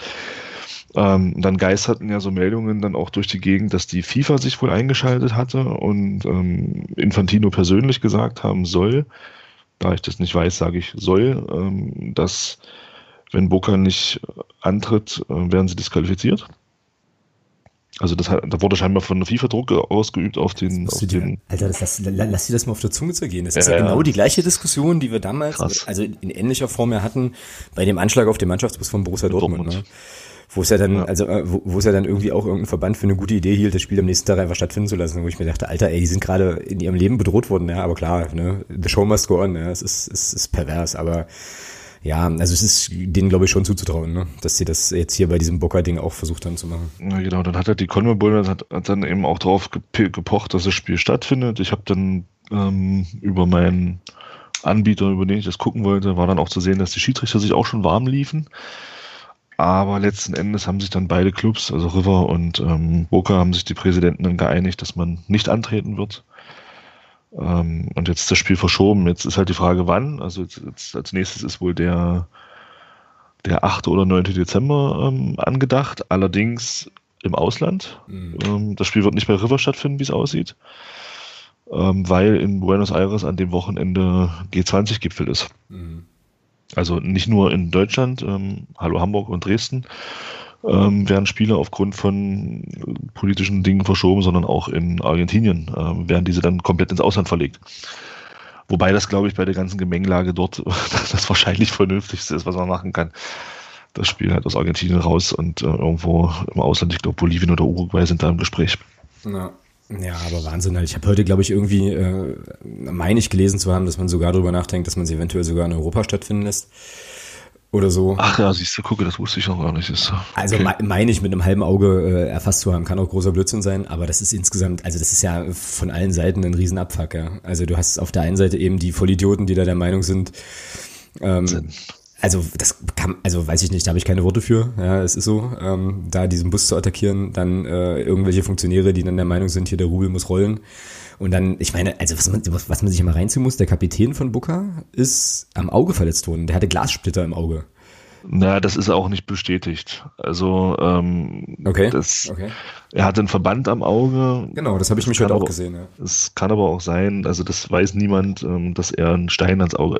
Das macht jetzt nicht besser. Ich ja. wollte sagen, wo ist der, wo ist der Unterschied? Ja, also. ein, ja, ein Glassplitter im Auge ist schon was anderes als ein, als ein Stein ins, ins Gesicht zu bekommen. Also beides schlimm, um Gottes Willen, ich will das nicht runterspielen, ja, aber da, da ist auch viel, glaube ich, auch durch die sozialen Medien gegeistert, was nachher so in dem Ausmaß nicht war, ja, das sollte man auch immer, also da ist auch sehr, sehr viel Panik gemacht worden, äh, die auch gar nicht so war, also ähm, was aber der, der, der Carlos Tevez äh, bestätigt hat, ist, dass es durchaus Spieler gab, die sich aufgrund dieses, dieses des, des Tränengases dann in der Kabine übergeben haben. Ja, genau. Ja, und dann von so Spielern, also egal, ob, wie gesagt, also welche Form von Verletzung da jetzt auch im ja, Bereich stattfindet, um dann irgendwie von denen, von denen zu verlangen, hier Jungs, äh, Bitte nicht falsch verstehen. Spiel, spiel, spiel, geht's raus und spielt's Fußball, weißt du, das ist ja irre, also. Ja, das ist Wahnsinn. Fällt einem, fällt einem nichts mehr zu ein, wirklich nicht. Na, naja. Das ich, ist schon krass. Naja, man kann sich natürlich jetzt fragen, was, was, was würde Rainer Wendt äh, zu solchen Sachen sagen und so, ne, aber da, das Fass machen wir lieber gar nicht erst auf an der Stelle. Ja, krass. Ähm, müssen wir mal gucken. Äh, also ich, ja, hatte eigentlich auch Bock, mir das Spiel irgendwie anzugucken. Ähm, so, aber wenn du das jetzt halt auch noch woanders spielst, womöglich halt noch vor leeren Rängen und so weiter, das nimmt, nimmt dem Ganzen, aber verständlicherweise, ne, vollkommen klar, nimmt dem Ganzen ja auch ein großes Stück Atmosphäre. Also diese, dieses Duell lebt ja auch so ein bisschen vom, ja, eben von der, von der Atmosphäre auch auf den Rängen, wie auch immer. Ähm, aber das, ja gut, das hat man sich jetzt halt nachhaltig selber zerschossen da auf Seite von River, denke ich mal. Also ich meine jetzt die Anhängerschaft schöne Scheiße. Keine schöne Geschichte, aber ja, trotzdem. Also wer da, wer da vielleicht auch Hintergrundinformationen möchte, ich kann da echt eine Seite empfehlen, die habe ich vor einem halben Jahr mal entdeckt. Ähm, das ist www.chefootball, also das geschrieben Cäsar Heinrich Emil, mhm. Friedrich, Udo, Theodor, Bertha, Oma, äh, und Ludwig.com. Mhm. Mhm. Das ist halt so eine Seite, die ist, hat so Schwerpunkt auf ähm, lateinamerikanischen Fußball. Und äh, ja, ist super, also ich finde das eine gute Seite, viele ähm, Hintergrundberichte auch zu, zu, zu, verschiedenen Clubs und auch zu Spielern und also kann ich echt empfehlen und die schreiben, haben halt auch dazu sehr gute Artikel geschrieben und äh, sind da auch scheinbar ein bisschen besser informiert auch. Also kann ich echt empfehlen, da mal drauf zu gucken. Ja, ich werde es verlinken. Auf jeden Fall kann man sich dann, kann man sich in den Show Notes dann halt noch reinziehen. Genau, gut. Zweites Thema im sonstiges Bereich und dann fiel mir eigentlich noch ein drittes Thema ein. Ähm, aber ähm, das habe ich null vorbereitet und da muss ich mich jetzt jetzt hier schon ganz offiziell muss ich Buße tun bei unserer Podcast-Patin bei der bei der Tina, dass ich das gar nicht mehr auf dem Schirm hatte und wir das einfach vielleicht beim nächsten Mal mitdiskutieren. Ähm, ja, zweites Thema ist nämlich die Mitgliederversammlung, die wir vielleicht noch ganz kurz, also in aller gebotenen Kürze so ein bisschen ja, ja lassen können. Genau. ist, schon, ist schon wieder viel passiert, ne? Also danach ja dann direkt das Viertspiel und so. Ja, stimmt. Ja, müssen wir jetzt auch gar nicht, müssen wir jetzt auch gar nicht so groß machen, aber weil es halt eben zwischen der letzten und dieser Sendung halt passierte, vielleicht noch zwei, drei Worte dazu. Also wir hatten ja schon noch ein bisschen damit gerechnet oder vielleicht auch befürchtet, dass es da relativ hoch hergehen könnte. Das ist nicht so gewesen. Ähm, also das war, wie ich fand, ähm, auch von den Wortmeldungen dann aus dem Plenum war das eine sehr sachliche ähm, ja, Diskussion auch. Ich glaube, was auch eine große Rolle, also vielleicht bilde ich mir das ein, aber was ich mir vorstellen könnte, was eine große Rolle gespielt hat, war eben auch die Entscheidung, die äh, Vertreter der Presse ähm, dann von der Veranstaltung auszuschließen. Ne, das wurde ja am Anfang dann abgestimmt, war auch ein sehr knappes Ergebnis zugunsten derjenigen, die die Presse nicht dabei haben wollten. Ich habe hinterher so überlegt, dass das vielleicht tatsächlich aber auch was mit der Diskussionskultur gemacht hat, so weil man dann doch mehr oder weniger unter sich war. Das heißt mehr oder weniger, man war halt unter sich. Ähm, und ich fand, man hat da äh, offen und ehrlich äh, miteinander gesprochen. Ich fand das insgesamt eigentlich tatsächlich auch angenehm und konstruktiv. So. Weiß nicht, wie es dir ging, abgesehen davon, dass es halt sau lang war, dann irgendwie, aber das ist jetzt so das, nee, was, was ich, ich da mitgenommen habe. So. Nee, finde ich auch. Also es war schon sehr konstruktiv und ähm, es gab für meiner Meinung nach doch relativ, oder was heißt relativ, ähm, wenig Nachfragen auch zum, zum Trainerwechsel. Ich dachte, dass da ein bisschen mehr kommt. Ähm, aber vielleicht äh, war es dann doch ganz gut, dass, das, dass da schon anderthalb Wochen dazwischen lagen. Ja. Und dass die Wogen sich schon so ein bisschen geglättet hatten auch. Ähm, ansonsten waren, finde ich, so die Ausführungen ja, vom besten Präsidenten, den es gibt, äh, fand ich sehr, sehr gut, sehr, sehr guten Redebeitrag. Ähm,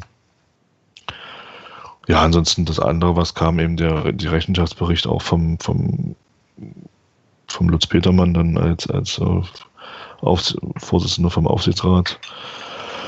Ja, und auch die Erklärung von Mario Kalnick zu, zu dieser ganzen äh, Trainerthematik ähm, fand ich persönlich sehr offen, sehr direkt. Ähm, hat er auch nicht mit, mit irgendeiner Meinung hinterm Berg gehalten, hat er klar gesagt, was da Sache war. Und ja, es war sehr angenehm, muss ich sagen. Also mhm. ich fand halt auch, dass diejenigen, äh die da das, ähm, ja, also jetzt von offizieller Seite geredet haben, haben das natürlich auch clever eingedealt. Ne? Ich meine, äh, Peter Fechner hat quasi das Trainerwechselthema äh, auch gleich mit eingeflochten in seinen Vortrag, ist aber irgendwie auch klar. Ähm, Mario Kalnick, wie du gerade gesagt hast, hat sich dann nochmal sehr definitiv ähm, zu geäußert und ähm, für mich auch absolut authentisch halt. Ne? Also ähm, auch nochmal gesagt, dass ihm das auch alles andere als leicht gefallen ist dann ne? und so weiter, das einzutüten. Ähm, und dass man eben tatsächlich, das war auch nochmal interessant, äh, dass das jetzt keine spontane Geschichte war, die sich nach dem Regensburg-Spiel entwickelt hatte, sondern das hatte dann eben auch einen gewissen Vorlauf schon, was ja dann auch, ähm, ja, was man ja auch über die Medien immer mal mitbekommen hat, so dass man, also Stichwort, man ist halt ständig in ständigem Austausch und so. Ähm, ja, das war schon, war schon insgesamt, insgesamt sehr, sehr gut. Ich wollte jetzt noch eine Sache sagen, die mir jetzt aber direkt wieder entfallen ist. Lass mich kurz überlegen. Warte kurz, warte kurz, warte kurz, warte kurz. Hm, was war das denn? Hm. Ja, fällt mir jetzt nicht mehr Schokolade. Mousse Schokolade. Danke. Es gab Mousse Schokolade, aber darauf wollte ich gar nicht hinaus. Irgendwie. Ähm, das war übrigens äh, Ach doch, jetzt weiß ich es wieder. Jetzt weiß ich es wieder. Es hatte mit Mario Kalnick zu tun. Und zwar äh, eine Sache, die ich echt frappierend fand, da hatten wir uns ja dann auch auf der Mitgliederversammlung ähm, noch drüber unterhalten. Es gab ja eine Frage aus dem Plenum, ähm, die bezog sich auf das Abstimmungsverhalten des FCM bei der Frage, was war das, was war? Montagsspiele zweite Liga. Mont Montagsspiele zweite Liga, ne? Und da wurde ja dann in den Medien ähm, wurde ja berichtet, dass ähm, diese Entscheidung für die Montagsspiele einstimmig gewesen wäre. Das wurde nachgefragt. Nee, sieb 17 zu 1. Oder 17 zu 1 oder wie auch immer. Das wurde dann nachgefragt. Ja. Und äh, Mario Kalnick hat halt gesagt, dass ähm, ja, der FCM da irgendwie dagegen gestimmt hätte. Korrigiere mich bitte, wenn ich falsch äh, was Falsches erzähle. Ich will jetzt hier keine, keine, keinen Blödsinn verbreiten. Und dann stand sozusagen die Aussage von Mario Kalnick, der bei dieser Veranstaltung ja dabei war, quasi ähm, gegen das, was also was man halt in der, der, Presse irgendwie entnehmen konnte. Das fand ich erstmal ganz interessant ähm, so. Ja, ich, ich auch. Weil ich meine, ja. also ich meine, gut, man, man kann, man hat ja keine andere Möglichkeit, als es ihm entweder zu glauben oder es ihm nicht zu glauben. Ne? Aber ich hatte jetzt keinen, für mich hatte ich jetzt keinen Grund, äh, ja, daran zu, also daran zu zweifeln, dass das, dass das wohl so abgelaufen ist, wie Mario Kalnick das gesagt hatte. Und interessant war auch, dass der äh, Seifert, ne, ähm, von der DFL, mhm. irgendwie verkündet hätte, es wäre ein einstimmiges Ergebnis gewesen, was gar nicht stimmte, irgendwie. So. Ja, also schräg auf jeden Fall. Merkwürdige Situation. Äh, genau, und jetzt müssen wir das mit der Mousse Schokolade noch aufklären. Ich, äh, folgende Geschichte. Also es gibt. Wieso müssen wir das jetzt aufklären? Ja, weil ich das, jetzt, weil ich das erzählen möchte, weil ich die Geschichte so geil fand. Ähm, also vor der vor den Messerhallen gab es eben Versorgungsstände, ne, da gab es dann Bratwurst und äh, so Sachen. Und es gab einen Stand, es gab einen Stand, da gab es eben Mousse, unter anderem Mousse Schokolade. Und wir hatten das gesehen und hatten dann halt, bevor die MV losging, halt Bock uns das noch zu holen. Und jetzt muss man aber wissen, dass dieser Verkaufsstand betrieben wurde von einer ähm, ja etwas betagteren äh, Dame und ähm, einer etwas jüngeren Dame so. Und äh, ich glaube, du wolltest doch Mousse Schokolade und sie hat es aber nicht verstanden und meinte dann irgendwann, ach so, sie meinen den Pudding. Ja, genau. So, ne? Und das fand ich so goldig äh, irgendwie, dass ich das jetzt hier einfach nochmal kurz erzählen musste. Außerdem war es sehr lecker. Ja. Das stimmt, es war sehr lecker, ja. Genau. Tja. Naja, ähm, insgesamt unterm Strich ähm, schon auch eine Ver Mitgliederversammlung, die äh, auch dem Verein angemessen war, fand ich äh, so. Also ja, wiederholt sich jetzt, haben uns halt auf sachlicher Ebene da ausgetauscht, war ganz cool.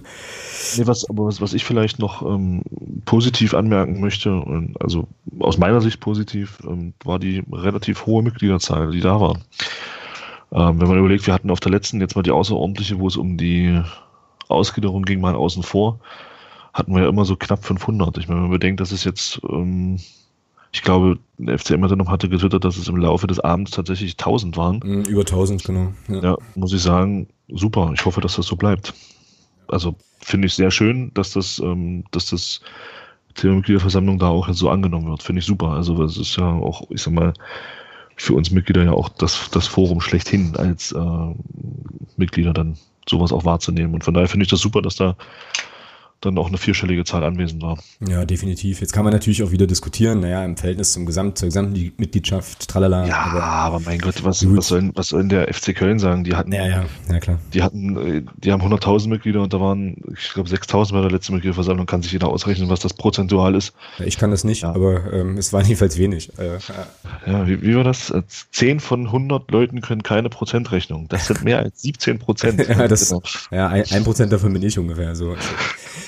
Ja, genau. Ja, ja, so ist das. Und ich möchte noch eine Sache äh, nochmal noch mal loswerden. Ähm, ich ziehe meinen Hut vor allen Leuten, die dort bei der Aussprache zu den Berichten äh, ans Mikro gehen. Ich habe dann heiden Respekt vor, ähm, da im Prinzip so vor tausend Leuten und dem versammelten Gremium ähm, oder den versammelten äh, Verantwortungsträgern, Entscheidungsträgern da eben so Fragen zu stellen.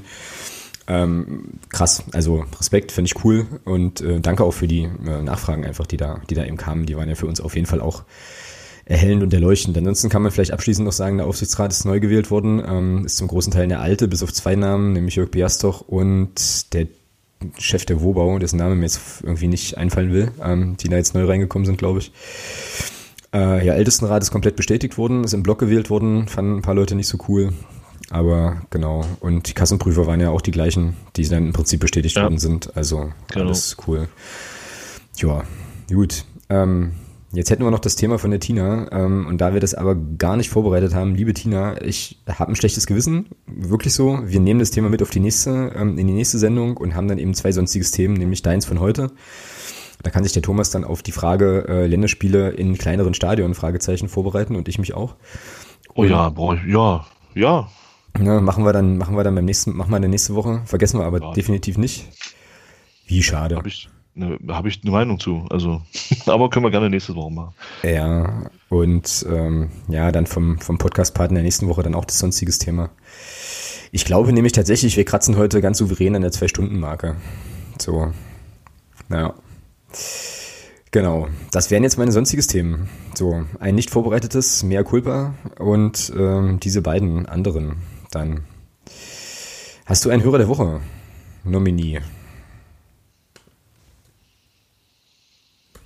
Also ich, mm. ich hätte ja, ich hätte ja gleich, äh, gleich mehrere, aber äh, vielleicht hast du ja einen. Mm. Mm. Mm. Nee. Mm. Aber da du, wenn, wenn du sagst, du. ich höre schon auf. Mann. Menno wenn du sagst, du hast ein paar, dann äh, ist so das gut. Ja, also schließt sich ein bisschen an die Mitgliederversammlungsthematik an. Da gab es nämlich ähm, die Möglichkeit, beziehungsweise gab es die schöne Begebenheit, dass wir ähm, einige Leute aus unserer Unterstützergruppe ähm, persönlich treffen konnten. Weil, weil ich ähm, mit Sicherheit den einen oder anderen Namen verhaue, werde ich jetzt einfach nicht alle einzeln nennen, die wir da getroffen haben. Ähm, aber ja, wir standen dann halt mit so ein paar, ähm, ein paar Leuten auf jeden Fall noch zusammen und haben ein bisschen gequatscht. Das fand ich persönlich super schön und total cool, dass das auch geklappt hat. Dann eher so zum, ähm, ja, es war so nach der, nach der äh, Abstimmung oder nach der Wahl des Aufsichtsrats, als da, nicht Aufsichtsrats, Quatsch, doch, na klar. Ähm, oh, ja, wie auch immer. Ähm, also auf jeden Fall ähm, da während der Auszählung und so. Das fand ich total cool und möchte eben an der Stelle all diejenigen, die äh, ja da mit uns gequatscht haben und das Gespräch gesucht haben und uns angequatscht haben, die würde ich nominieren als äh, Hörerinnen und Hörer der Woche. Ich weiß nicht mal, ob alle davon den Podcast hören. Ich hoffe es natürlich inständig. Aber äh, ja, also vielen, vielen Dank für, für das coole Gespräch, beziehungsweise die coolen Gespräche. Und ähm, das wäre meine Nominierung. Gehst du damit? Ja. Sauber. Unbedingt. Na dann, also, Jungs, euer Jubel zum Hörer der Woche.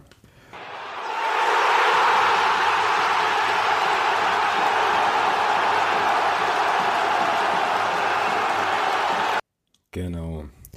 Okay, tja. Dann sind wir ja durch, schon, sozusagen. Oder? Na, siehst du, du hattest Angst wegen zwei Stunden. Ja, wir, wir reißen die heute. Aber Ach so, mit dem, ja, okay. Nee, nicht, nö, nö, nicht ganz. Naja, wir können uns ja noch, noch, noch zehn Minuten streiten. Und, ob wir es reißen ob oder nicht. reißen oder nicht, richtig. Und dann haben wir es auf jeden Fall. Äh, ja, was gibt's nächste Woche? Nächste Woche gibt es die Nachbesprechung des Sieges gegen Bochum ähm, und die Vorbesprechung des Sieges gegen Union. Finde ich erstmal schon gut. Ähm, du hast ja jetzt in der Unterstützergruppe auch eine überragende Rechnung aufgemacht. Wie viele Punkte holen wir noch bis zur Winterpause? 8 bis 12. Ja, läuft. Kriegen wir hin. Ähm, sollten damit auf jeden Fall anfangen. Es ist Behindertentag, ähm, dementsprechend sind wir da auch guter Dinge. Ich finde es übrigens nochmal grandios, wie viele Karten da tatsächlich auch gesponsert und zur Verfügung gestellt wurden. Saugeil. Daumen ich glaube, sind alle weg, ja? Es sind alle ja, 3000, glaube ja, ich. Ja, ja, ja, ich glaube, es sind sogar mehr als 3000 tatsächlich geworden. Ähm, Schön, super. Ja, und äh, um vielleicht auch nochmal auf den geplanten Protest zurückzukommen, da gab es ja, ähm, ja, wie wir es jetzt auch gerade im Gespräch schon gehört hatten, gab es natürlich auch, äh, auch Kritik. Ich möchte jetzt einfach nochmal einfach noch darauf hinweisen, wie gesagt, es sind zehn Minuten ähm, des Spiels, äh, die äh, ja diejenigen Leute, die sich da am Protest äh, beteiligen werden, äh, verpassen werden. Ich finde, ich persönlich finde es einfach vertretbar. Ähm, es geht da wirklich um eine größere äh, Geschichte, die wir mit Sicherheit, so ehrlich kann man auch sein, nicht umkehren werden, aber wir können diesen Prozess, glaube ich, oder man kann diesen Prozess, glaube ich, schon auch nochmal ein ganz kleines, also ein ganz gutes Stückchen verlangsamen.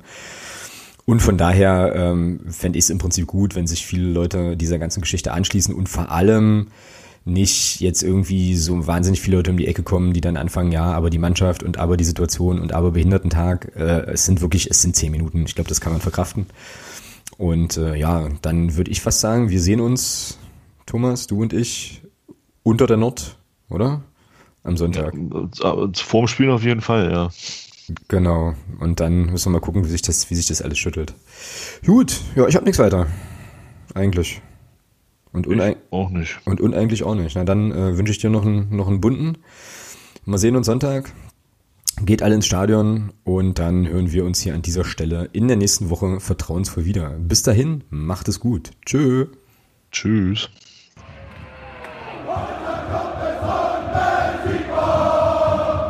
Niemand kann uns